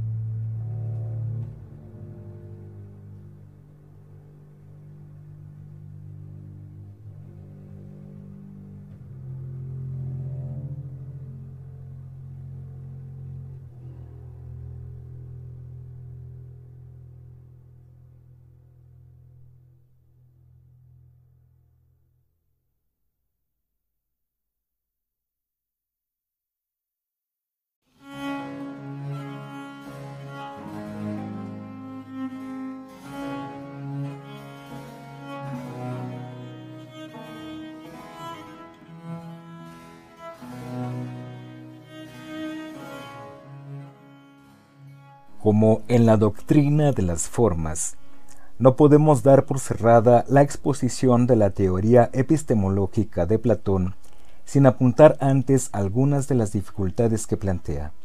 La primera de ellas es, de hecho, una enmienda a la totalidad. En las reflexiones de Platón acerca del conocimiento y la verdad, hay un supuesto que el filósofo no cuestiona y que acepta sin más, como si no hubiera alternativa, el de la posibilidad del conocimiento con mayúsculas. Si retrocedemos un poco, recordaremos que para Platón el ser es eterno y permanente, no cambia, y que conocer significa descubrir la auténtica naturaleza de ese ser. Aun a riesgo de ser acusados de anacronismo, pongamos un ejemplo contemporáneo, por tanto anacrónico, pero más clarificador que las comprensibles pero desafortunadas referencias de Platón a las mesas y los caballos. Imaginemos que la realidad se compone de átomos que se combinan asumiendo la forma de mesas, caballos, sillas, cepillos de dientes y batidoras. Que quede claro. Supongamos que esa es la realidad, no que nosotros creemos que esa es la realidad. Unas líneas más arriba habíamos dejado un cuenco repleto de agua que con el frío se había congelado y convertido en hielo. ¿Qué decimos hoy nosotros, hombres modernos? ¿Cómo lo explicamos? ¿Decimos acaso que el agua ha desaparecido y ha aparecido el hielo? Ni por asomo, nos parecería un absurdo. Como Platón y los antiguos griegos, lo que hacemos es buscar un algo que es siempre igual, fijo e inmutable, una realidad subyacente que ha cambiado de apariencia, pero que sigue siendo lo mismo. En puridad, podríamos incluso llegar a decir que el agua o el hielo no existen, son simples nombres que nosotros damos a las formas que adopta lo que realmente existe, el H2O. Y diremos que sabemos, conocemos, si hemos descubierto que el agua y el hielo no son en realidad dos cosas distintas, sino simplemente dos formas de aparecer de una única realidad, la combinación de dos átomos de hidrógeno y uno de oxígeno. En definitiva, diremos que conocemos si nuestros juicios se ajustan a la realidad de lo que es, realidad fija y permanente, apariencias, conocer como adecuación a la realidad. Vaya, parece que tampoco estamos tan lejos de Platón. Es más, seguro que más de uno se acaba de dar cuenta de que en el fondo es más platónico de lo que hasta ahora había imaginado. Con todas las salvedades, diferencias y matices que se quiera, que no son pocos, esta es en el fondo una parte muy importante del problema y del planteamiento de Platón. Sin embargo, hay una diferencia sustancial. Incluso si asumimos que hay una realidad más allá de sus manifestaciones aparentes, incluso si hablamos legítimamente de la posibilidad de un conocimiento, podemos negar con la misma legitimidad la posibilidad del conocimiento con mayúsculas, aunque Platón y Ratzinger se nieguen a aceptarlo, no es cierto que no haya alternativa entre el dogmatismo. Hay una verdad y es esta, y el relativismo radical. No es posible conocer la verdad, todos son meras opiniones o puntos de vista igualmente válidos o inválidos, como si hubiera que decantarse irremediablemente entre uno u otro planteamiento y la negación del uno significará la aceptación del otro. No es cierto. Podemos asumir que existe una realidad, que esa realidad es incognoscible, no hay conocimiento con mayúsculas, y a la vez rechazar que todas las opiniones o teorías sean igualmente válidas. Algunas disponen de muchos más argumentos, pruebas e indicios en su favor que otras. Nadie cree que las teorías físicas vigentes hoy constituyan la verdad eterna sobre el cosmos y el universo. Simplemente son la mejor aproximación que tenemos de acuerdo con la información y los datos disponibles. Y eso no es poco. Negar la posibilidad de que algún día lleguemos a conocer a ciencia cierta la historia del cosmos no es lo mismo que afirmar que no existe diferencia entre la teoría de la evolución y el creacionismo, entre la medicina y la homeopatía. Las primeras cuentan con infinidad de pruebas y datos en su favor, las segundas solo con la verborrea de sus promotores y la fe de sus seguidores. Recurramos a la analogía con la visión, tan cara a Platón. Entre ver perfectamente la realidad y ser ciego, no ver nada, media un abismo. Si uno es un poquitín miope y no consigue ver con precisión los detalles, pero es capaz de identificar los objetos antes de darse de morros con ellos, convendremos en que tampoco pasa nada.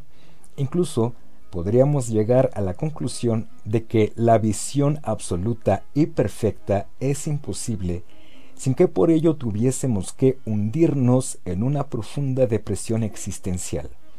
Platón no ve o no quiere ver esa tercera vía.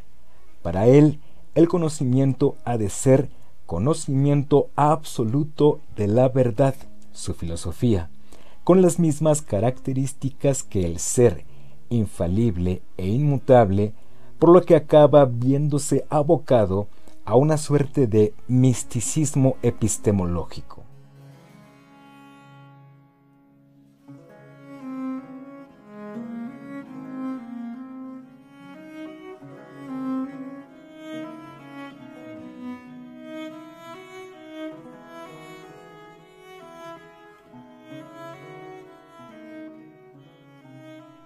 Algo parecido sucede con el rechazo frontal a la información que nos proporcionan los sentidos, que Platón manifiesta reiteradamente. Pero así como negar la posibilidad del conocimiento absoluto no significa que no sea posible alguna forma de conocimiento, constatar que algo en ocasiones falla no equivale a afirmar que ese algo no sirve nunca para nada. Eso es un razonamiento falaz, digno de un sofista.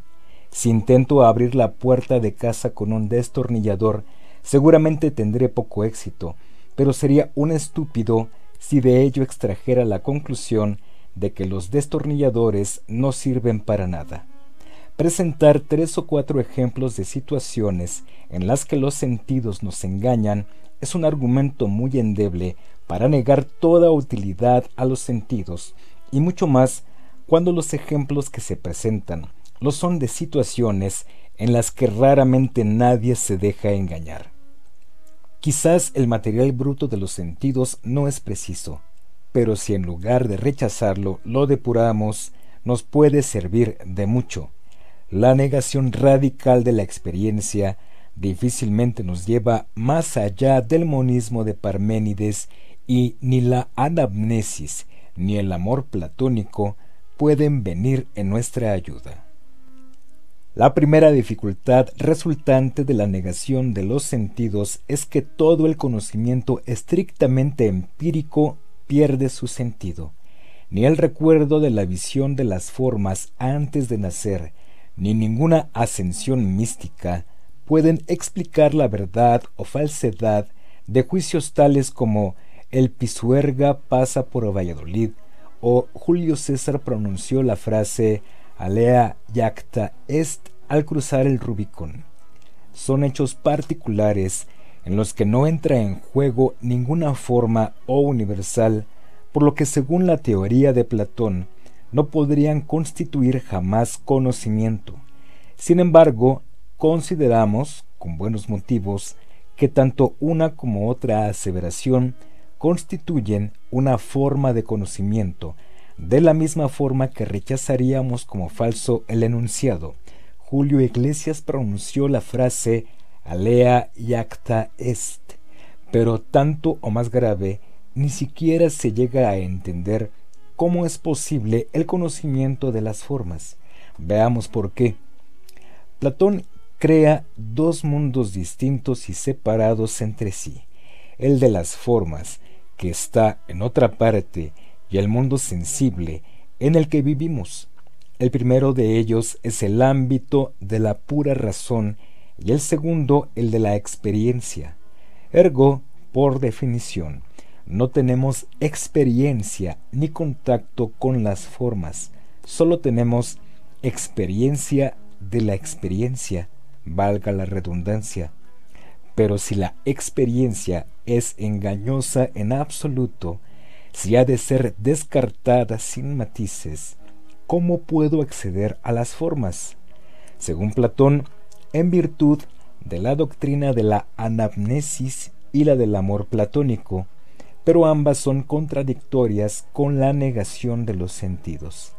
Según la primera, las experiencias particulares de objetos iguales despiertan en nosotros el recuerdo de la forma de la igualdad que nuestra alma contempló antes de nacer.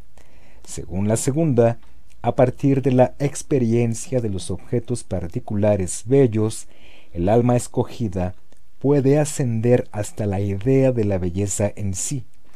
Ambos procesos parten y se fundamentan en la experiencia de los objetos sensibles, iguales o bellos, que al mismo tiempo decimos que ha de rechazarse de plano y que no es fuente de conocimiento alguno por ser radicalmente engañosa. No tiene sentido. El problema es que Platón se obstina en aferrarse a una serie de ideas preconcebidas y contradictorias, negándose a renunciar a ninguna de ellas, lo que le conduce a un callejón sin salida. Por su propio carácter y formación, influencias órficas y pitagóricas, Platón desprecia el cuerpo.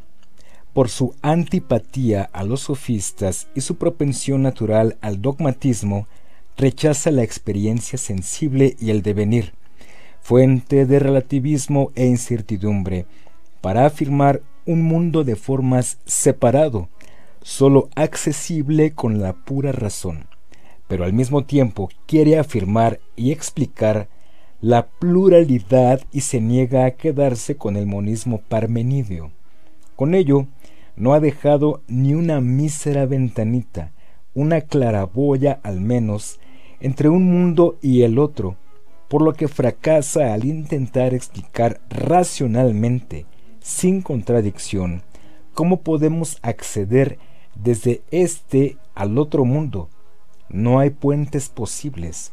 La única solución es saltar con la fe, la iluminación mística, Dios. Precisamente de eso se encargaría el cristianismo. Pero entonces hemos salido del ámbito de la filosofía para adentrarnos en el de la religión.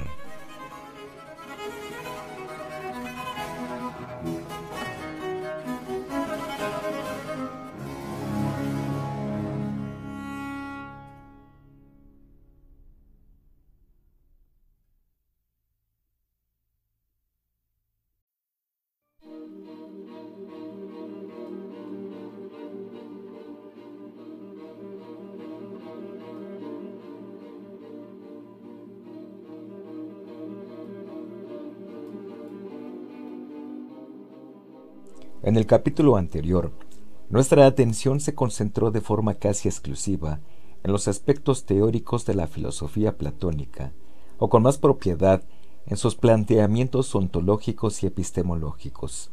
En este y en el siguiente trataremos las cuestiones prácticas de su filosofía, aquellas que tienen que ver con el hacer y no tanto con el ser o el conocer. ¿Qué es el bien? ¿Qué es la justicia? Cómo debe actuar el hombre, cuál es el objetivo deseable y la digna aspiración de la vida humana, que es el alma. Si para Sócrates las cuestiones filosóficas fundamentales eran aquellas relacionadas con el hombre y su proceder, resultaría sorprendente que su principal y más conocido discípulo no se hubiese pronunciado al respecto.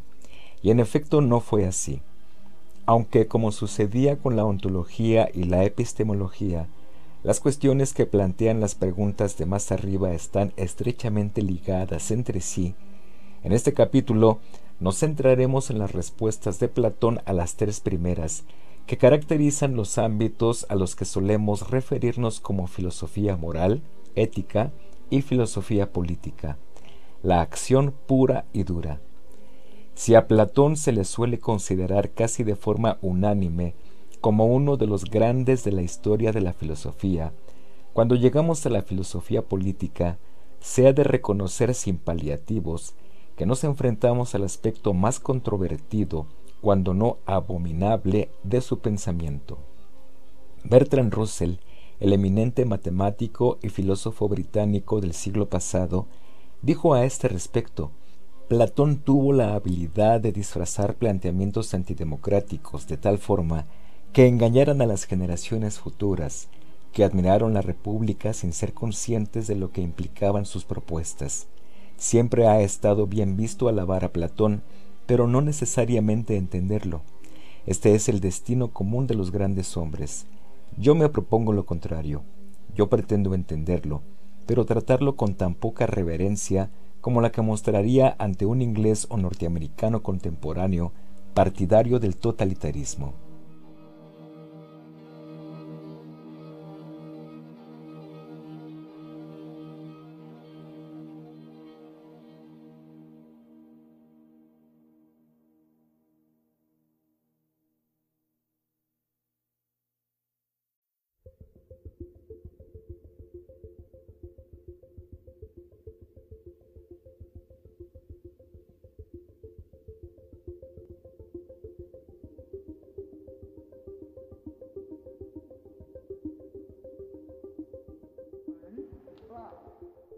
La República es el más extenso de los diálogos escritos por Platón, y aunque en teoría dedicado a la elucidación de qué es la justicia y a la exposición de su filosofía política, en él se recogen las principales doctrinas del filósofo ateniense. Baste pensar que es en la República donde se expone el mito de la caverna o la alegoría de la línea para la representación de los niveles del conocimiento. Se cree que su redacción se prolongó a lo largo de 20 años, desde 390 hasta 370 a.C., y constituye sin lugar a dudas una de sus obras de madurez y probablemente su diálogo más importante. La obra está compuesta por diez libros, que suelen agruparse en cinco grandes divisiones en función de la temática tratada. Se abre con el libro 1, en el que Sócrates refuta las diversas definiciones de justicia avanzadas sucesivamente por Céfalo, Polemarco y Trasímaco. Por el tono y el estilo, en ocasiones ha sido considerado como un diálogo de juventud que sólo más tarde Platón incorporó como libro uno a la República.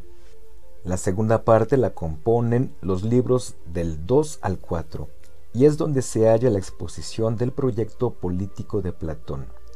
La tercera, libros del 5 al 7, recupera las principales doctrinas platónicas sobre el conocimiento y la realidad, y es aquí donde encontramos las alegorías de la línea, libro 6, y de la caverna, libro 7. En la cuarta, libros 8 y 9, se retoma el tema político en un recorrido por las principales formas de gobierno, monarquía, aristocracia, democracia, y los efectos y tipos de hombres que cada una de ellas genera. Por último, el libro 10 está dedicado a las artes y a la filosofía, y se cierra con una serie de reflexiones escatológicas, es decir, sobre el más allá, que culminan con el famoso mito de Er.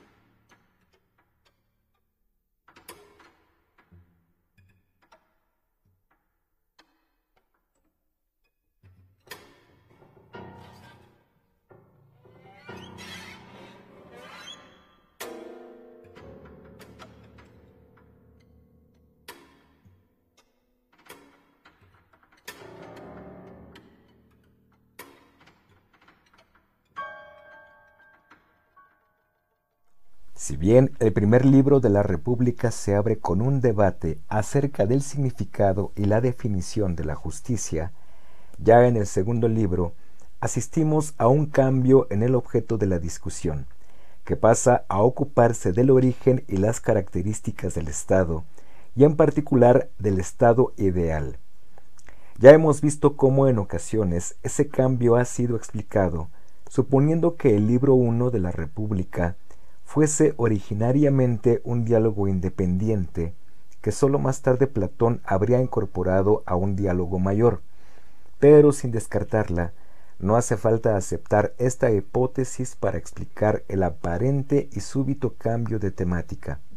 En efecto, convendría recordar dos aspectos de la mentalidad griega que a nosotros nos pueden resultar extraños, pero que condicionaban la forma de pensar de los antiguos griegos. El primero de ellos es el del individualismo, o de forma más precisa, la inexistencia del individualismo. No nos confundamos, hablamos de individualismo como categoría de la historia del pensamiento o de la cultura. No se trata de un término con connotaciones morales, un sinónimo más o menos edulcorado de egoísmo.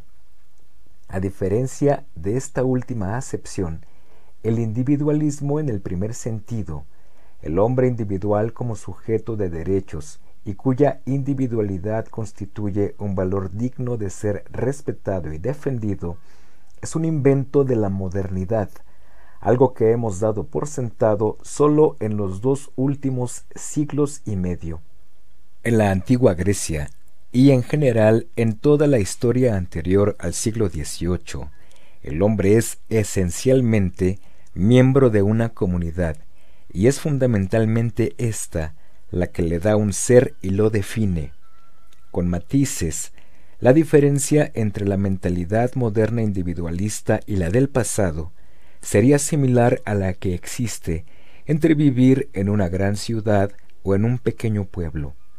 En la gran ciudad damos por sentado que cada cual puede trabajar en lo que le da la gana, vestir como más le plazca, salir con quien le parezca, divertirse como más guste, sin que por ello tenga que ser objeto de la censura oficial o informal de la comunidad. Que cada cual pueda vivir su vida nos parece un derecho, un valor, con el único límite del respeto a la individualidad de los demás. Pero eso es una cosa de nosotros los modernos. En el pequeño pueblo es la comunidad lo que predomina, con sus normas escritas o tácitas que definen lo generalmente aceptado, lo correcto, hacer lo que a uno le venga en gana, desviarse del comportamiento esperable y aceptado por la comunidad, no es sólo imposible materialmente, sino también moralmente. Está mal. En consecuencia, la dimensión política y la moral están mucho más unidas de lo que lo están para nosotros observadores modernos y llegar casi a ser una y la misma cosa. No es pues extraño que, puestos a definir en qué consiste la justicia, el debate nos lleve espontáneamente a definir qué y cómo es la comunidad ideal.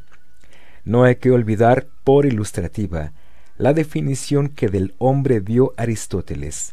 El hombre es un animal político, y no porque se dedique a dar mítines o hacer campañas electorales, sino porque es miembro de la polis. Su sociabilidad es lo que define su esencia. El segundo aspecto, este propiamente característico de la mentalidad griega, es la analogía entre el microcosmos, hombre, y el macrocosmos, físico universo, o humano, sociedad. En innumerables doctrinas o concepciones griegas late la creencia de una sustancial identidad entre lo que sucede a nivel micro y el comportamiento a nivel macro, y el mismo Platón llama al mundo gran amplio hombre. Si las reglas que explican el funcionamiento a nivel macro son las mismas que lo hacen a nivel micro, bastará entonces descubrir las de uno de los dos ámbitos y trasladarlas después al otro.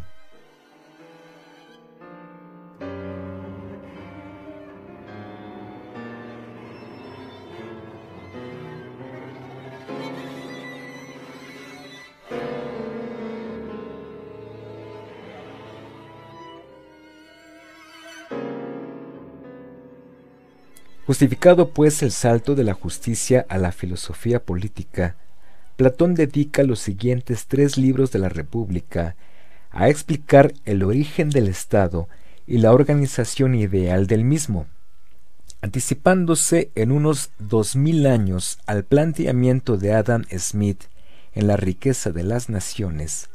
Para Platón, el Estado surge de la incapacidad del individuo de autoabastecerse de cuantos bienes le son necesarios.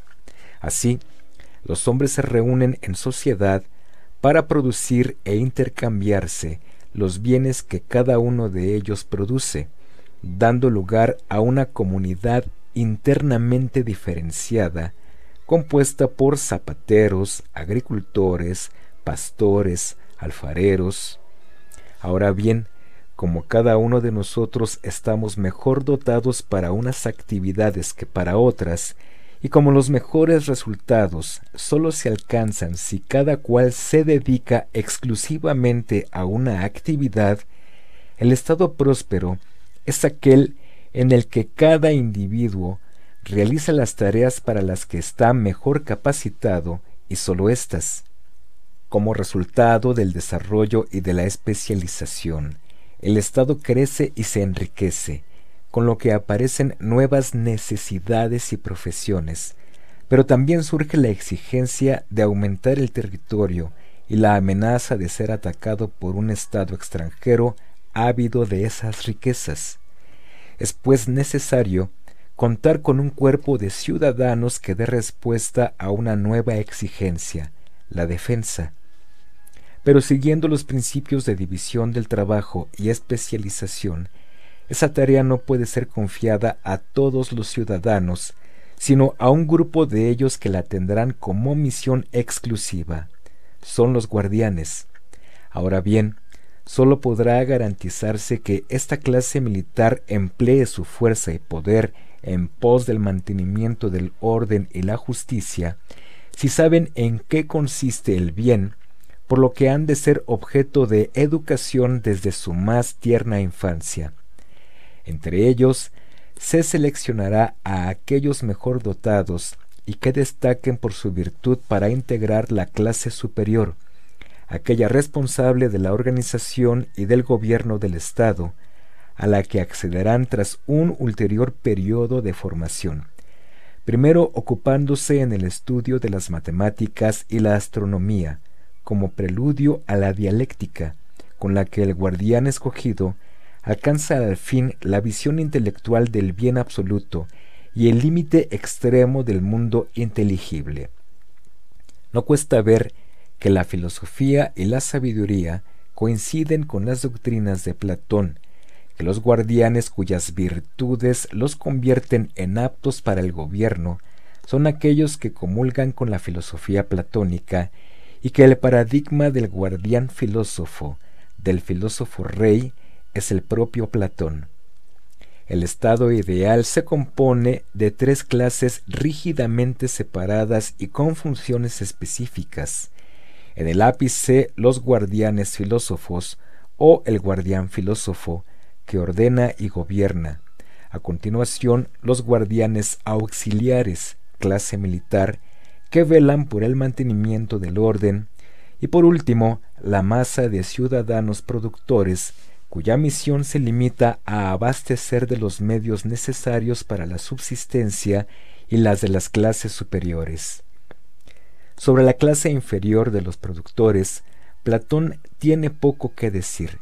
Lo importante es que la muchedumbre o el rebaño produzca y obedezca, pudiendo por lo demás dedicar sus míseras vidas a sus insignificantes quehaceres, preocupaciones e intereses. Las dos superiores, por contra, vivirán en un régimen de comunismo radical, compartiendo habitación, mesa e incluso mujeres e hijos sin disponer de nada en propiedad privada, evitando así que puedan ser tentados por el egoísmo o los intereses particulares.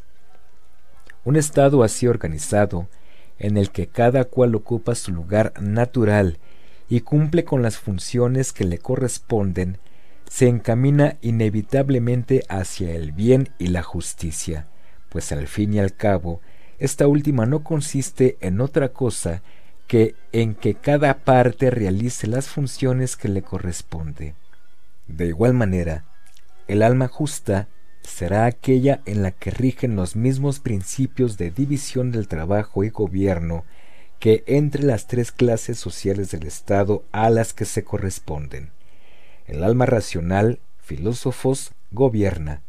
El alma irascible, guardianes, pone su energía al servicio de los designios del alma racional, y el alma concupiscente se pliega a ello. Y las otras tres virtudes que junto con la justicia Platón destaca como cardinales, tendrán igualmente su manifestación correlativa en el buen estado y en el alma del hombre de bien.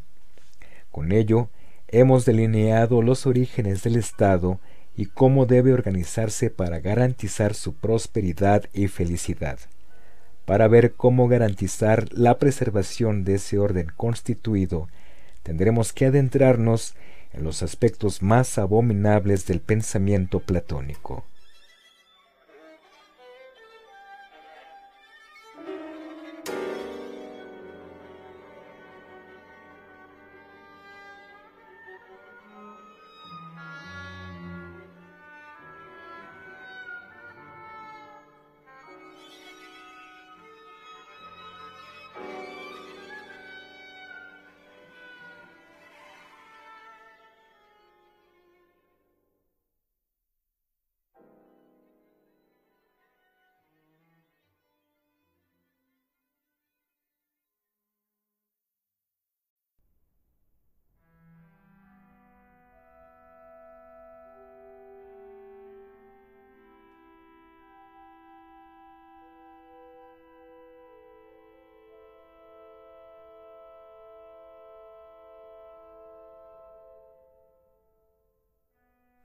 Una vez que hemos constituido el estado ideal, ¿cómo asegurarnos de que no se corrompa o entre en decadencia? ¿Cómo evitar que las clases superiores acaben por utilizar el poder en su propio interés? ¿Cómo garantizar que la casta de los gobernantes estará siempre compuesta por los mejores miembros de la comunidad? ¿Cómo asegurarse de que la clase inferior de los productores no se revelará para ir más allá de la simple obediencia ciega de que ella se espera. Estas y otras preguntas, pertinentes ya de por sí, lo son aún más si se piensa que, una vez constituidas las tres clases sociales del Estado, se convierten en clases cerradas, y que la pertenencia a cada una de ellas se transmite fundamentalmente de forma hereditaria. Para todas estas preguntas, Platón nos proporciona un listado variopinto e indecoroso de recetas que van desde la censura, la mentira y el adoctrinamiento hasta la selección de la raza y la eugenesia. Como es fácil de ver, las cuestiones más delicadas y los mayores riesgos se presentan con las dos clases superiores, pues son ellas las que ostentan el poder y disponen por consiguiente de la posibilidad de pervertir o dañar el Estado con sus acciones o decisiones.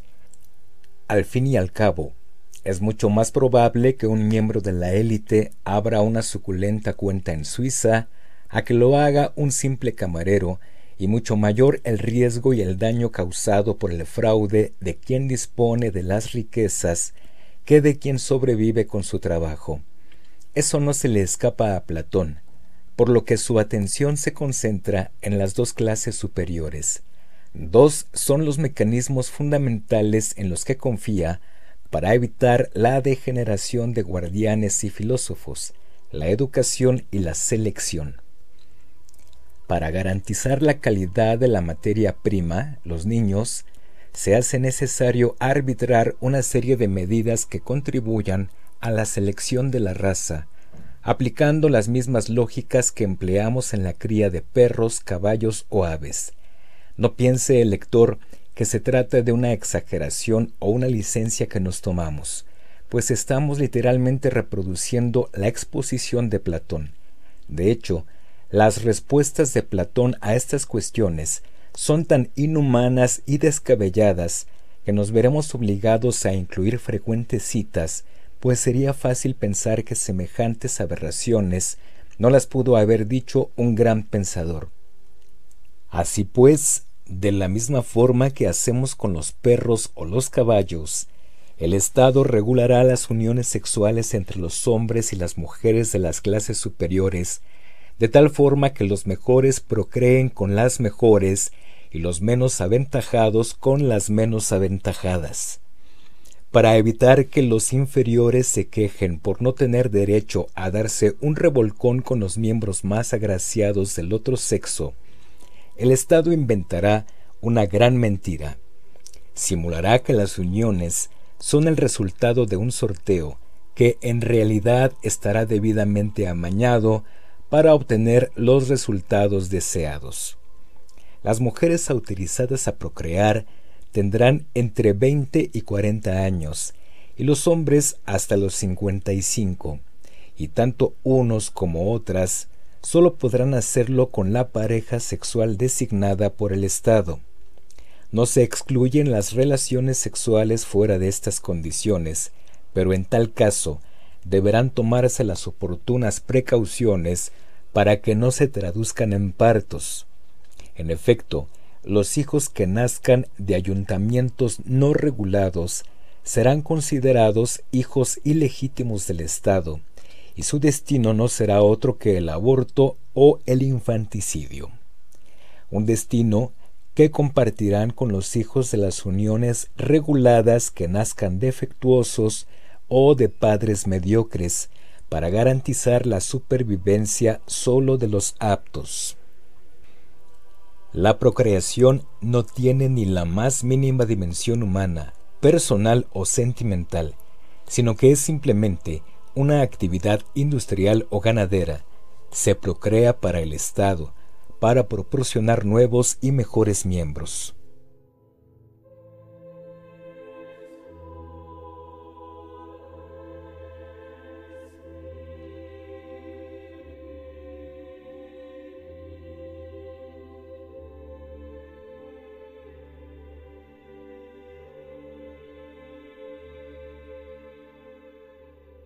Una vez que hemos garantizado la producción de crías aptas, el siguiente paso es asegurarse de que se desarrollen conforme a la lógica que impone la felicidad del Estado. Esa tarea le está encomendada a la educación. Los niños y jóvenes destinados a convertirse en guardianes serán arrancados de sus padres y conducidos anónimamente a una institución del Estado responsable de su educación de tal forma que los hijos no conozcan a sus padres ni los padres a sus hijos.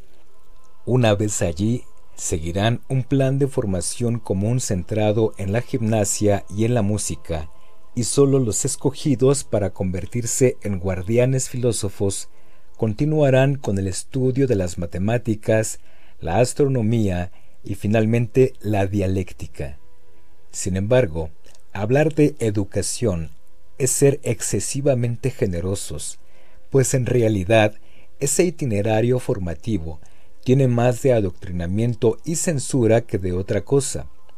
En efecto, en los contenidos de la educación estarán sometidos a un férreo control, aceptándose sólo aquellos que promuevan los valores y las virtudes gratas al Estado, y descartándose los que puedan desviar o pervertir los tiernos espíritus de la juventud, no a la literatura con contenido inmoral o indigno, no a la música lidia ni a la jonia, no a los flautistas ni a los fabricantes de flautas.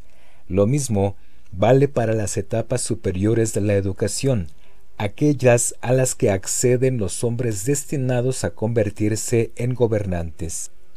Afortunadamente, poco se dice sobre la astronomía y las matemáticas, pero cuando Platón habla de la sabiduría y del estudio de la filosofía, no hay que perder de vista que está muy lejos de lo que nosotros entenderíamos por tal cosa. No se enseñarían las diversas doctrinas filosóficas, sino tan solo la única filosofía y sabiduría auténtica. Efectivamente, la filosofía de Platón, pues todas las demás no son sino opinión o error. Si con la censura, el adoctrinamiento y la eugenesia hemos garantizado la excelencia de los guardianes, Nos toca ahora ver cómo podría asegurarse el sometimiento y la aceptación de la voluntad del Estado entre todas las clases, incluyendo por tanto también a los productores. Las recetas de Platón no difieren de las que a lo largo de la historia han implementado las diversas élites para mantener bajo control a la población. De entrada, abandonar a la muchedumbre en la ignorancia. Cuanto menos sepan, mejor. Debe excluirse, por lo tanto, la enseñanza de la filosofía a los ciudadanos, no fuera que a algunos se le ocurriese pensar por su cuenta. Por si ello no fuera suficiente, el Estado está legitimado para hacer un uso indiscriminado de la mentira siempre que ello le convenga. En concreto, se les narrará a todos los ciudadanos un mito fundacional con objeto de justificar la rígida división en clases de la sociedad. Vosotros, ciudadanos del Estado, sois todos hermanos, pero la divinidad, cuando os moldeó, puso oro en la mezcla con la que se generaron aquellos capacitados para gobernar, siendo de tal forma del más alto valor, plata en los auxiliares, hierro y bronce en los campesinos y demás artesanos. Y si todo fallara, y siguiera habiendo alguien con la osadía de desafiar el orden establecido y las verdades impuestas, siempre se puede recurrir a la represión y a la violencia. Queda así dibujado el estado ideal, una comunidad con tres clases rígidamente separadas en las que no hay lugar para la riqueza, donde el poder censura aquellos contenidos considerados inapropiados, donde la unión entre hombres y mujeres está sujeta a los designios del Estado, en la que los hijos se separan de los padres y se cancela toda dimensión humana en la procreación, donde se censura la risa y los placeres por ser poco edificantes, en la que la inmensa mayoría de la población no le está reservada otra misión que la de obedecer y producir, donde los enfermos o los mal constituidos físicamente son dejados morir para no convertirse en una carga. Aunque al lector incauto pueda parecerle una pesadilla digna de Orwell, no debe dejarse engañar, pues en la general prosperidad y buena administración del Estado cada una de las clases podrá participar de la felicidad en la medida en que la naturaleza se lo concede. Lástima que no se nos aclare si en una comunidad así esa felicidad que se nos ha concedido es mucha, poca o más bien ninguna.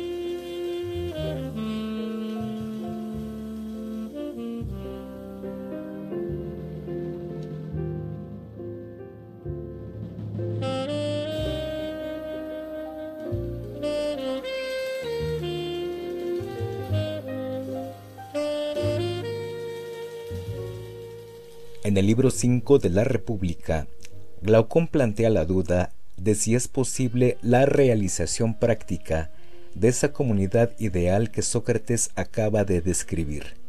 La respuesta de Platón es que poco importa el que sea efectivamente realizable, pues lo esencial es que define en qué consiste y cómo debe organizarse el estado perfecto, actuando así como ideal al que deberán aproximarse las realizaciones particulares. En efecto, casi por definición, asumimos que la perfección es inalcanzable, pero nos sirve de guía para determinar qué es lo mejor, lo que más se acerca a esa perfección. Así que la respuesta es legítima. Legítima pero banal y sobre todo engañosa.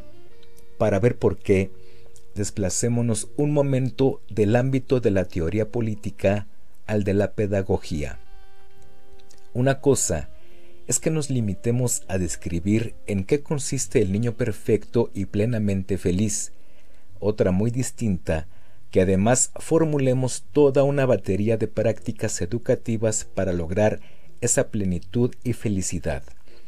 Para el primer aspecto, podemos legítimamente obviar la cuestión de su realizabilidad práctica, pero no para el segundo.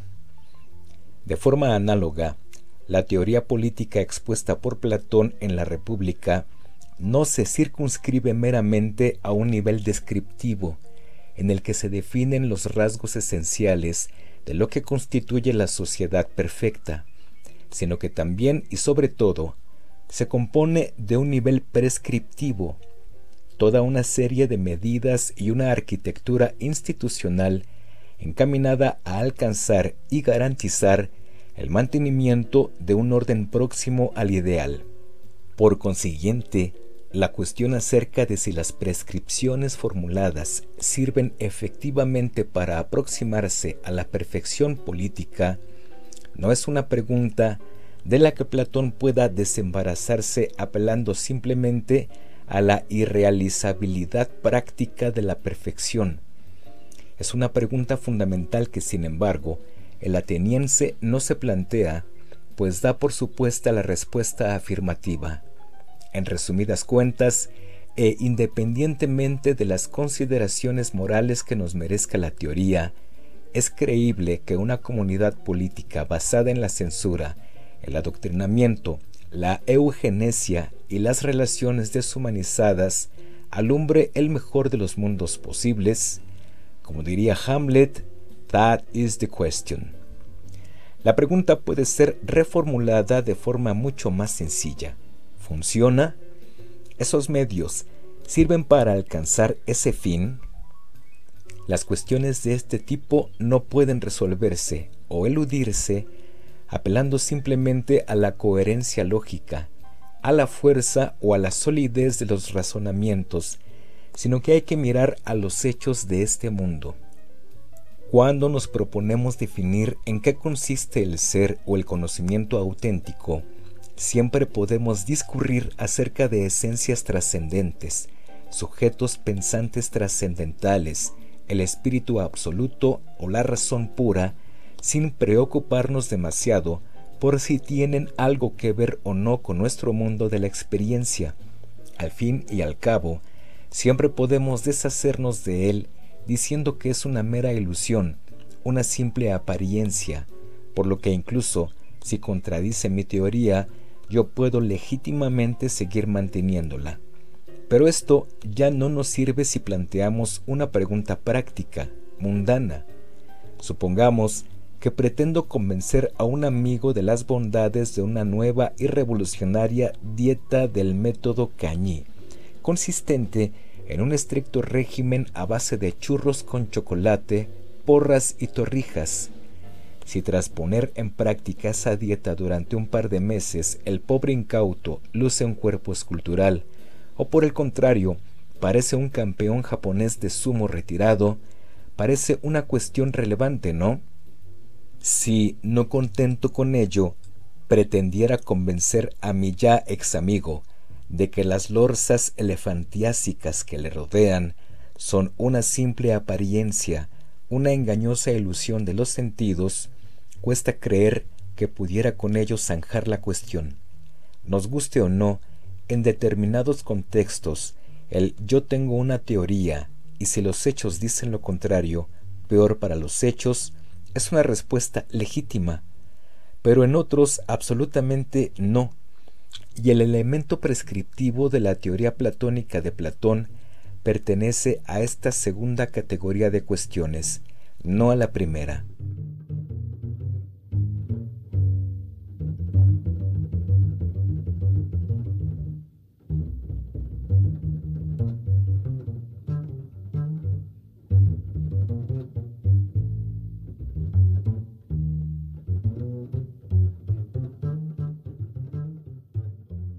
La experiencia y la historia nos dicen que los regímenes edificados sobre la ignorancia y sumisión de las masas, la censura y el control de la educación, con élites cerradas y no controladas y fuertemente militarizadas, no suelen alcanzar altas cotas de desarrollo moral, intelectual y material.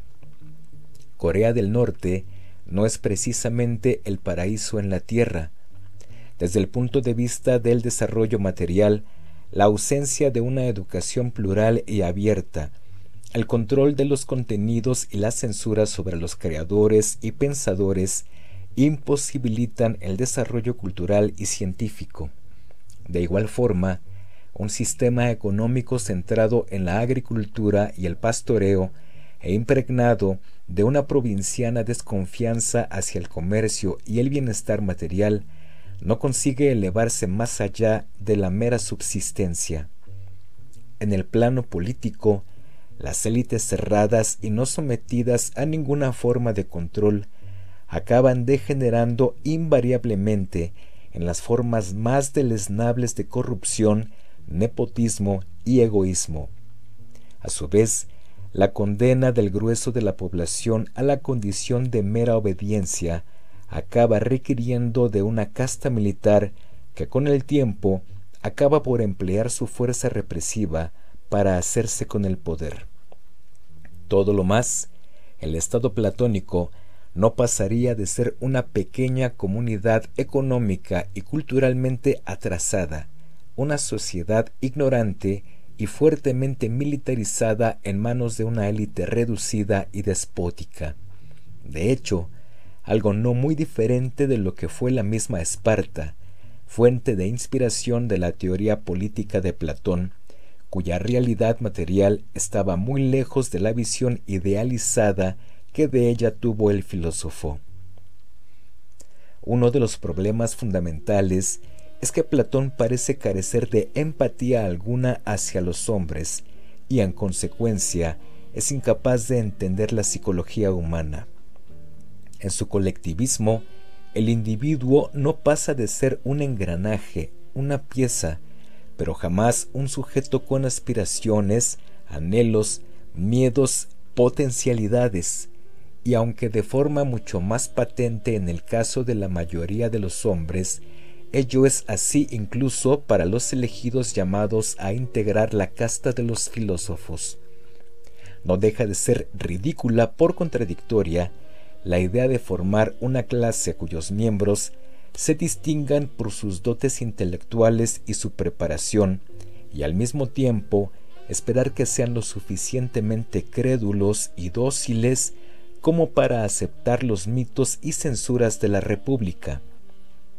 Si verdaderamente han de ser inteligentes y sabios, difícilmente aceptarán que el Estado les diga cómo, cuándo y con quién pueden acostarse, qué pueden y qué no pueden leer o investigar, qué música han de escuchar, cómo y dónde han de vivir.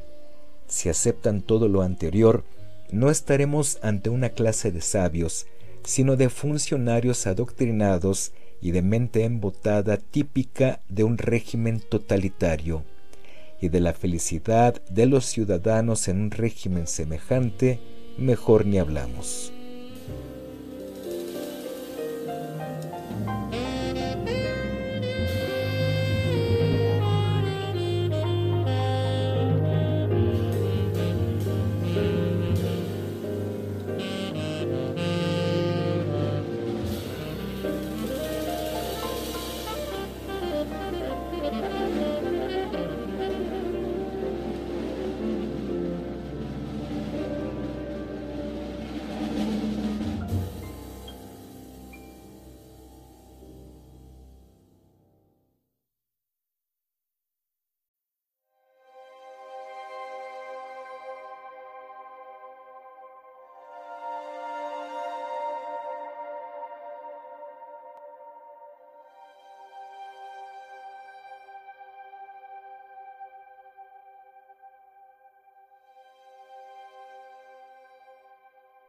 Hemos dejado para el final las doctrinas platónicas relativas al alma, aquella parte del pensamiento de un autor que en filosofía suele conocerse como la psicología del filósofo en cuestión.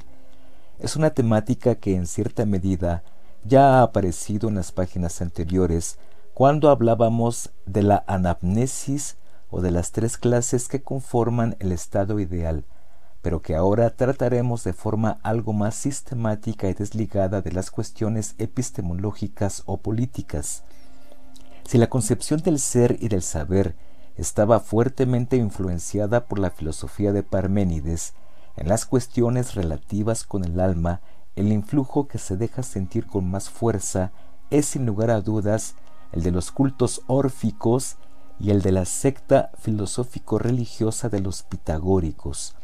La doctrina de la reencarnación y la contraposición entre cuerpo y alma son elementos del pensamiento de Platón que beben directamente de aquellas fuentes. Los textos fundamentales para descubrir la psicología platónica son el Fedro, el Fedón y, como es habitual, la omnipresente República.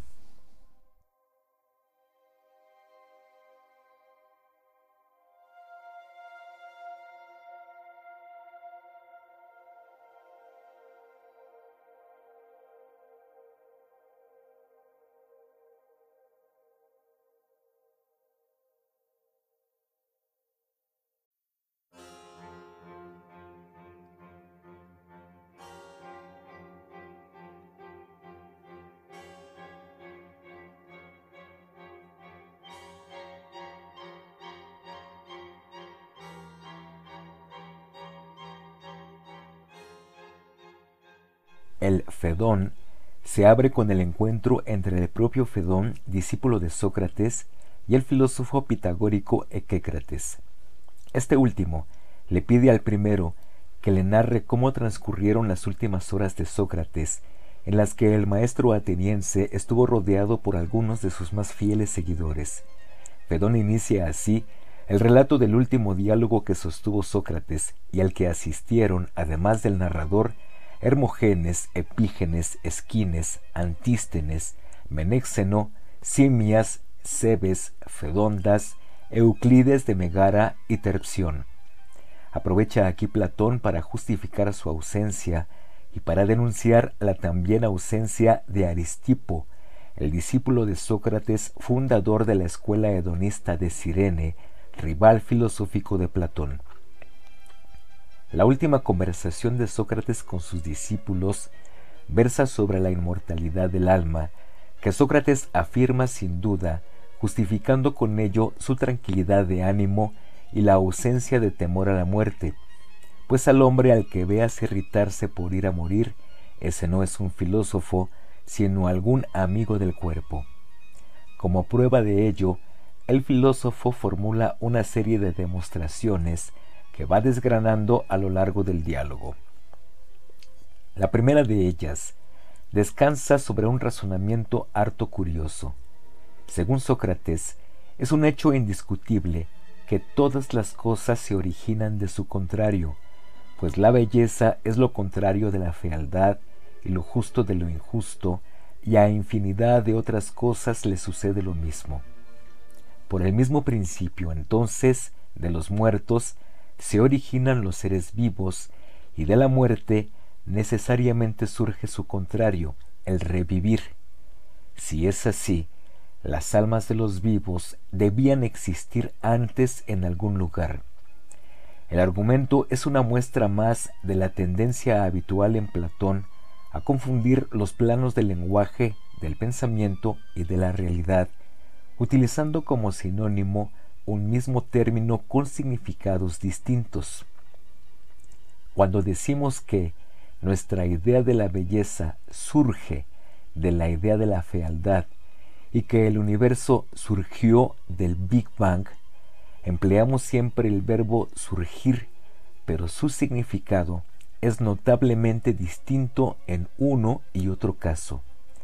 En el primero describe un proceso mental, en el segundo un proceso de génesis existencial.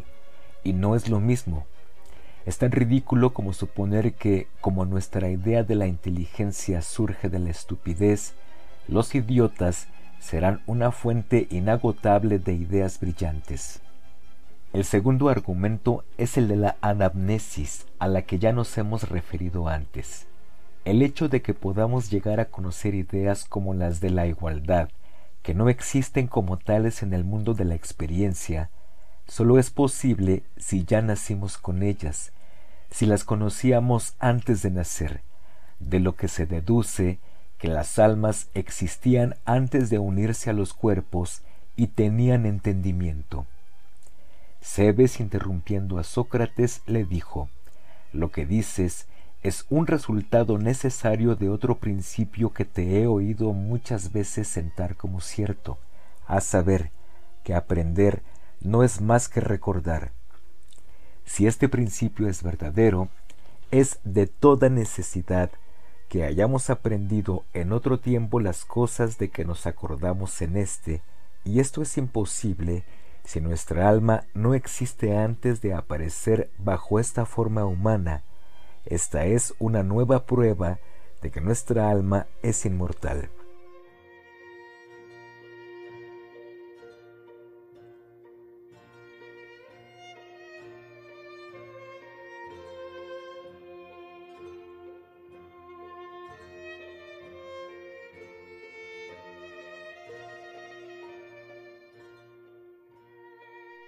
Con estos dos argumentos ha quedado demostrada la preexistencia del alma, pero no su supervivencia tras la muerte corporal. Para ello, Platón recurre a un razonamiento analógico que funciona como sigue. Se comparan dos objetos. Se comprueba que el segundo comparte unas cuantas características esenciales con el primero, y de ahí se afirma que comparte todas las demás características del primero.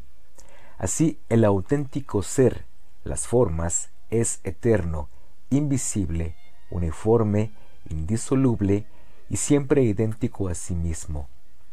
El alma es también indisoluble e invisible, y es la parte que se relaciona, conoce las formas. Por consiguiente, debe pertenecer a la misma categoría del ser que las formas, y ser como ellas, eterna y siempre idéntica a sí misma. Si las almas existían antes del nacimiento y sobreviven a la muerte del cuerpo, la pregunta que lógicamente se impone es la de dónde estaban antes y después. A partir de este punto, nos veremos obligados a abandonar la filosofía para adentrarnos en terrenos que son más propiamente religiosos. No en vano, la doctrina escatológica de Platón bebe de dos fuentes principales, ambas con marcados tintes místicos y religiosos, el orfismo y el pitagorismo. De ellas hereda Platón muchos de los motivos y temas, pero sobre todo el acentuado carácter ascético y la creencia en la reencarnación del alma, expresada de forma paradigmática en la doctrina de la metempsicosis de los pitagóricos. No son sólo las fuentes lo que confiere un acentuado carácter religioso a la doctrina escatológica de Platón, sino también las formas. En efecto, Platón no recurre para su justificación a la dialéctica o a la argumentación racional, sino que se sirve del mito para exponer este aspecto de su doctrina, de la que nos da su formulación más conocida en el mito de Er, con el que se cierra la República, y en el Fedón. Más allá de las diferencias de detalle entre una y otra versión, es posible reconstruir un discurso unitario sobre el destino del alma. Cuando morimos, el alma inmortal se separa del cuerpo para ser juzgada en función del comportamiento que tuvo durante su existencia terrenal.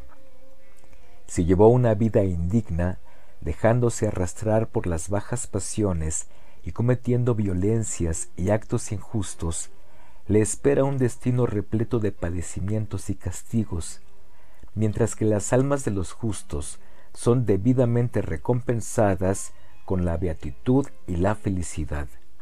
Pero ni el castigo ni la beatitud son eternos.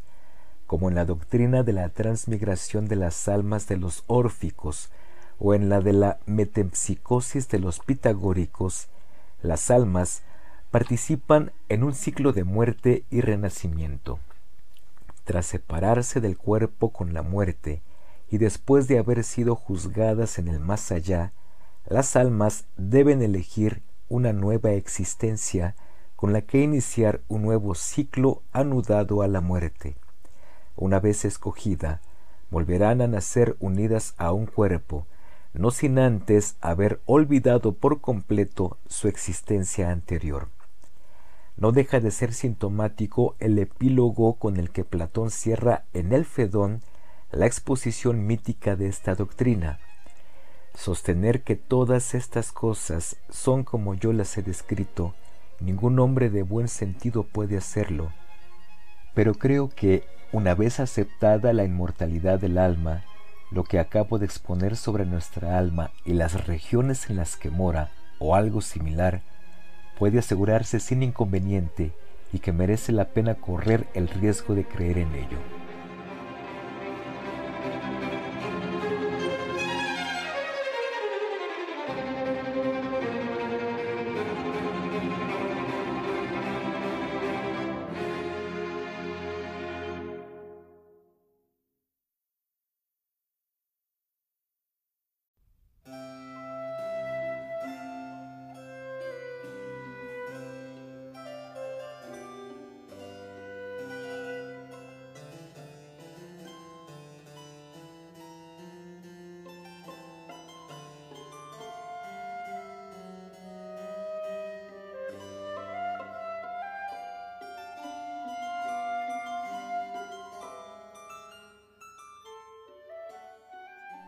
Hemos visto cómo, después de cada una de sus existencias terrenales, las almas eran sometidas a un juicio del que podían obtener castigos o premios en función de cómo habían conducido su vida.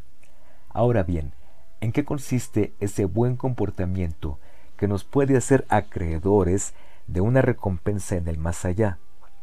Es en este punto del pensamiento de Platón donde se deja sentir en mayor medida la influencia de la religión órfica, de la que toma tanto el espíritu como los tonos místicos y ascéticos. Tal y como nos explica en diversos pasajes de sus diálogos, para Platón el alma se compone de tres partes, cada una de ellas regida por un principio que le es propio, el alma racional, razón, el alma irascible, coraje, y el alma concupiscente deseos y necesidades.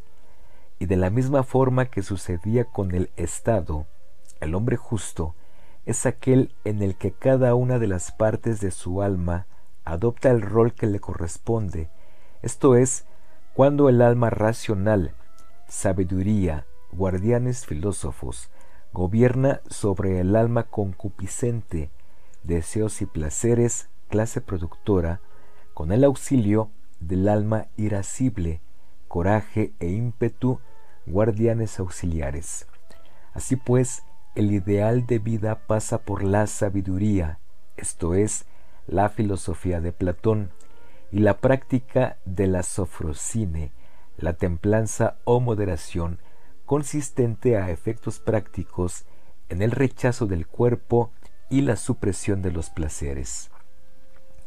A lo largo de la historia ha existido una forma de pensamiento que ve la realidad como organizada en una serie de parejas de términos irreconciliables, en la que uno de ellos es invariablemente mejor y más real que el otro, blanco o negro, buenos y malos, listos y tontos, santos y herejes. Es lo que se conoce como dualismo, o cuando es Platón su portavoz, dualismo platónico, una suerte de bipartidismo del pensamiento, pero sin espacio para una gran coalición.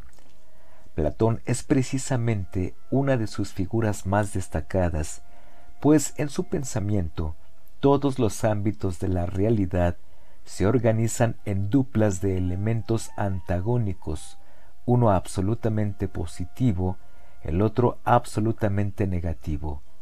realidad y apariencia, formas y objetos sensibles, ciencia y opinión, razón y experiencia sensible, alma y cuerpo. Y para desgracia de los hedonistas y de los bon vivant que en el mundo son y han sido, el cuerpo y sus placeres siempre acaban cayendo en el lado de los malos. Retomando literalmente una imagen habitual entre los órficos, para Platón el cuerpo es una prisión en la que está condenada el alma, por lo que el objetivo de la vida no ha de ser otro que la catarsis, la purificación de la corporeidad y de todo aquello que la rodea. En el plano teórico, conocimiento, los sentidos son únicamente fuente de confusión y engaño, y la auténtica sabiduría sólo puede alcanzarse tras liberarse de su pérfida influencia. En el plano práctico, las pasiones y cuantos apetitos hay en el alma deberían secarse. No debe, pues, sorprendernos que en el estado ideal soñado por el filósofo, la cópula estuviera rígidamente pautada y regulada, o que los niños fueran arrancados de los brazos de sus progenitores a la edad de siete años. Al fin y al cabo, el amor en la pareja o entre padre e hijo no es más que una pasión y como tal algo que sólo puede contaminar al individuo y desviarlo del camino de la rectitud. Tampoco puede sorprendernos ya la desconfianza hacia las diversas formas de arte, aceptadas sólo cuando contribuyen a fomentar las recias virtudes de la seriedad y la abnegación, nada de sensiblerías y sentimentalismos, incluso la misma risa es algo de lo que avergonzarse, de lo que debería censurarse hasta su simple representación.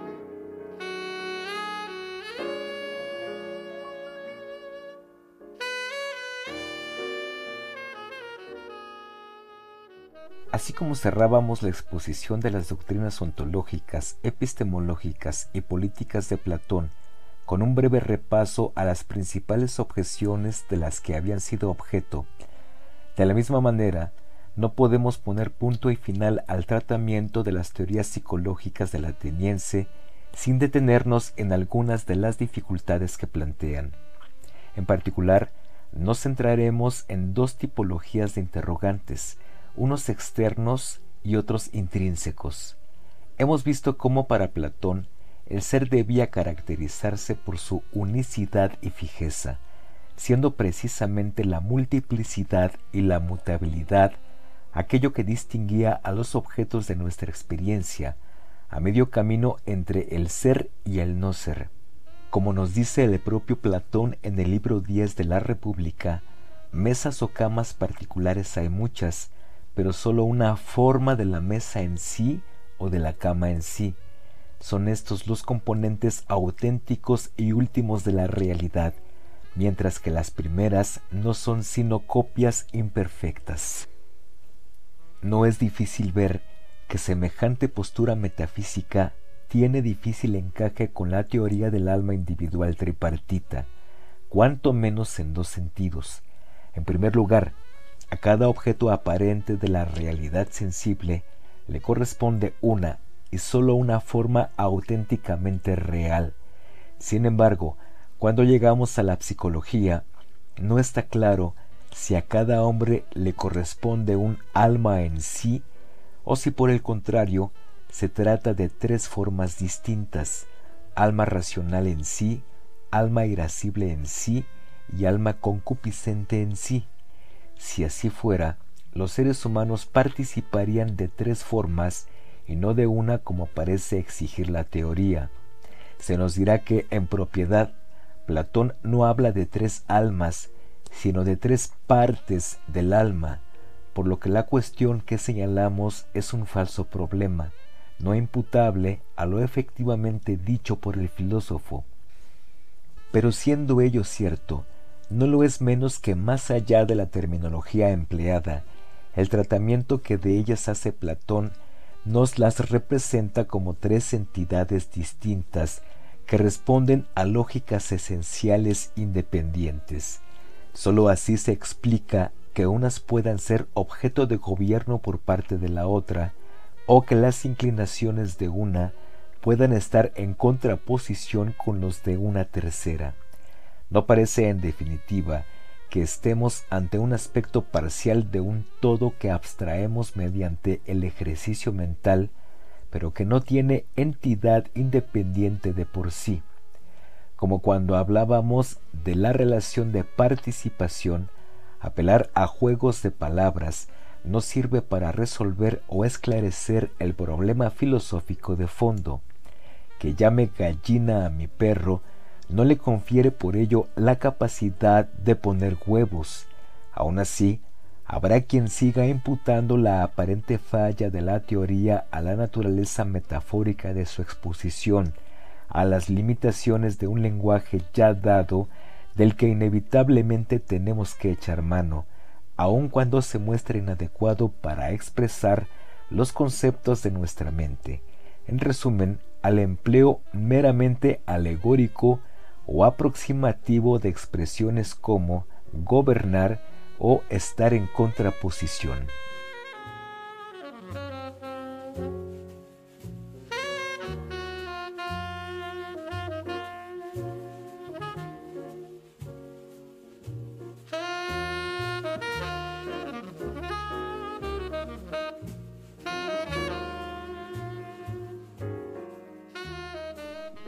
Hay una segunda salvedad extrínseca a la teoría psicológica de Platón que no puede obviarse ni siquiera dando por bueno el argumento de su interpretación metafórica y no literal. Nos referimos más arriba a la teoría del alma individual tripartita, pero de momento solo hemos concentrado nuestra atención en el segundo de los adjetivos de la descripción, tripartita, pero ¿tiene sentido en el marco de la teoría de las formas hablar de un alma individual? Así nos lo exige la doctrina escatológica de Platón, donde las almas individuales reciben las debidas recompensas o castigos en el más allá en función de su comportamiento durante su existencia terrena, y sobre ello hay pocas dudas, pues el mito de Er no caracteriza al alma como una porción de un elemento divino único encerrada en cada hombre a la manera del estoicismo, sino como entidades individuales. Si ello es así, volvemos a incurrir en la contradicción que señalábamos antes. Existen, pues, tantas almas en sí como hombres, a pesar de que la concepción del ser de Platón exija lo contrario, y no parece que aquí pueda venir en nuestra ayuda ninguna interpretación metafórica, por laxa o forzada que sea. Acabaremos con lo que hemos catalogado como un problema intrínseco de la psicología platónica, esto es, no resultante de su mayor o menor coherencia con otros aspectos del edificio filosófico erigido por el ateniense. Más bien al contrario, la dificultad que ahora esbozaremos es una peculiaridad de todo el pensamiento de Platón que se manifiesta también en el tratamiento del alma. Ya hemos señalado cómo Platón divide los objetos del análisis en dos grandes grupos, atribuyéndoles a cada uno de ellos un nivel ontológico distinto. Por un lado, las formas, el ser, por otro, los objetos de la experiencia, un cuasi ser. Por un lado, la episteme, conocimiento del ser, por otro, la doxa, a medio camino entre el conocimiento y la ignorancia. Por un lado, el alma, por otro lado, el cuerpo. Pues bien, de igual manera que en el plano ontológico y epistemológico, tal separación habría un abismo insalvable entre los dos elementos de cada pareja, otro tanto sucede en el caso de la psicología. Si el alma es semejante a lo que es divino, inmortal, intangible, simple, indisoluble, siempre igual a sí mismo, mientras que el cuerpo es humano, mortal, sensible, compuesto, disoluble, siempre mudable y nunca semejante a sí mismo, no queda claro cómo pueden interactuar la una con el otro. Pero está claro que lo hacen, y no poco. Con vistas a la elevación moral, el alma debe reprimir y no dejarse llevar por las pasiones del cuerpo. Con vistas a alcanzar el conocimiento de las formas, debemos ascender desde la percepción de los objetos sensibles hasta la realidad en sí, siguiendo los pasos de la anamnesis o del amor platónico. Todas esas relaciones presuponen alguna forma de interacción entre el cuerpo y el alma, pero no está claro cómo podría ser ello posible tratándose de dos entidades de naturaleza ontológica radicalmente distinta. Más aún, Platón no se cansa de representar al alma como encerrada, apresada en el cuerpo, mas cómo podría el cuerpo material y sensible ser la prisión de un alma inmortal e intangible? Como en otros aspectos de su pensamiento, la psicología de Platón queda presa, ella sí, del intento irresoluble de conciliar sus presupuestos éticos y escatológicos con una metafísica trascendental, convirtiéndose en la primera muestra significativa de la aporía a la que está inevitablemente abocado todo planteamiento estrictamente dualista.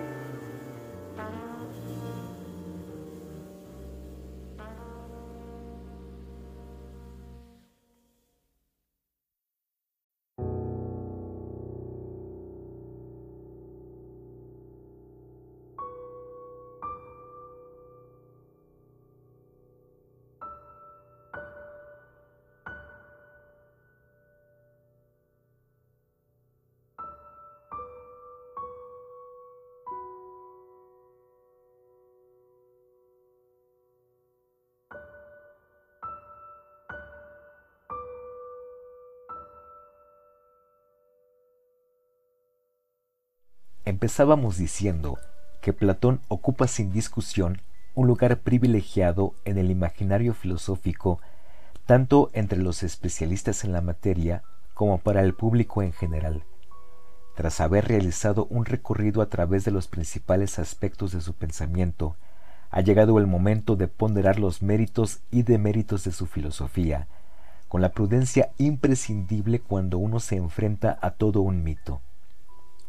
De entrada, lo que resulta indiscutible es que Platón representa un hito en la historia de la filosofía, como mínimo en dos sentidos. En primer lugar, porque como decíamos en el primer capítulo, es el pensador que, con la amplitud de temas tratados y de las cuestiones planteadas en sus obras, delimita por primera vez todos o casi todos los ámbitos que definen el cometido de la filosofía.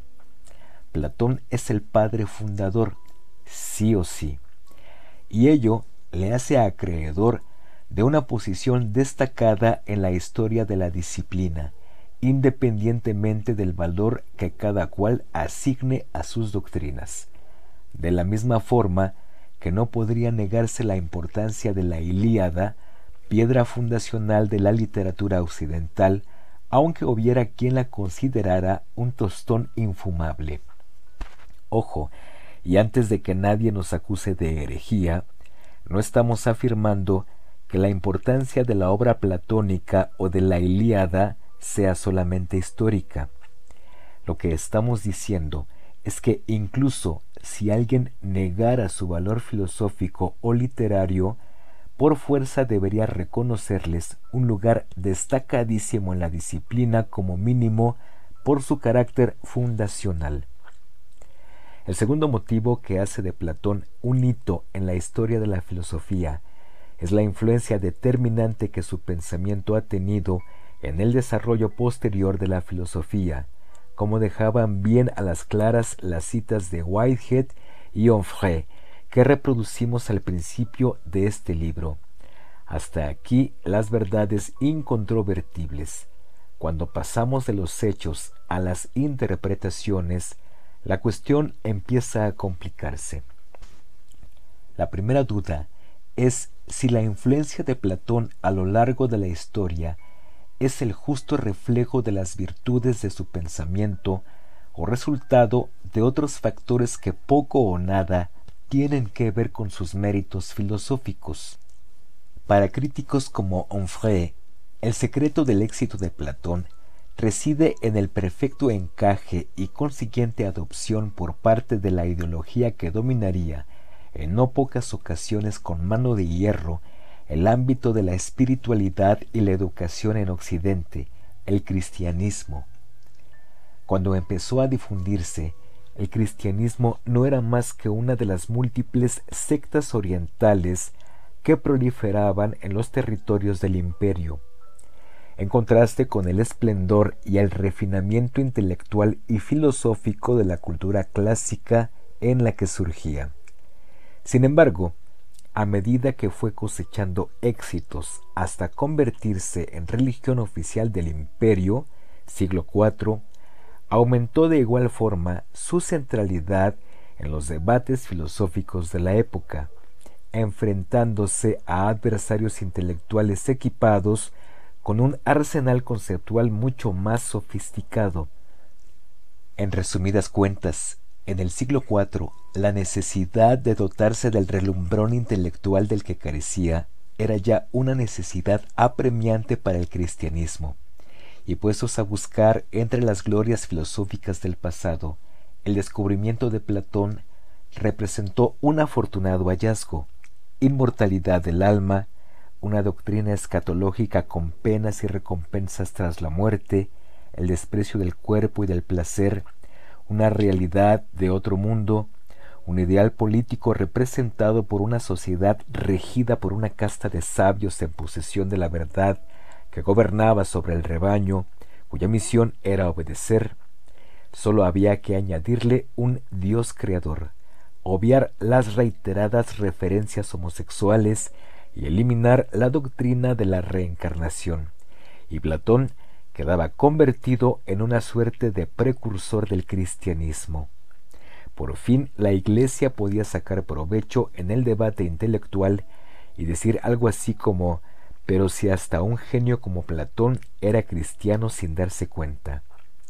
Es precisamente este feliz encaje entre platonismo y cristianismo lo que llevó a Nietzsche a catalogar al cristianismo como platonismo para la plebe, en definitiva, y aun aceptando su papel fundacional, la pervivenda y centralidad de la filosofía platónica ha sido el resultado de su perdurable valor filosófico o de su utilidad para la ideología dominante en el mundo occidental.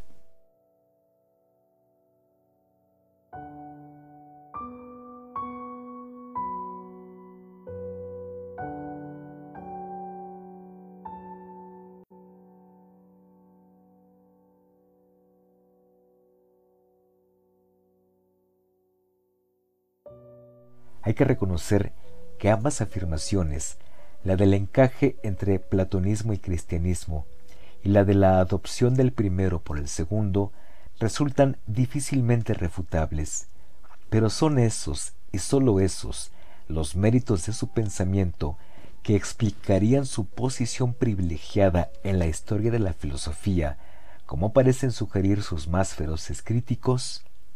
Imaginemos que un gran compositor, Wagner es adoptado como artista oficial de un régimen, Tercer Reich.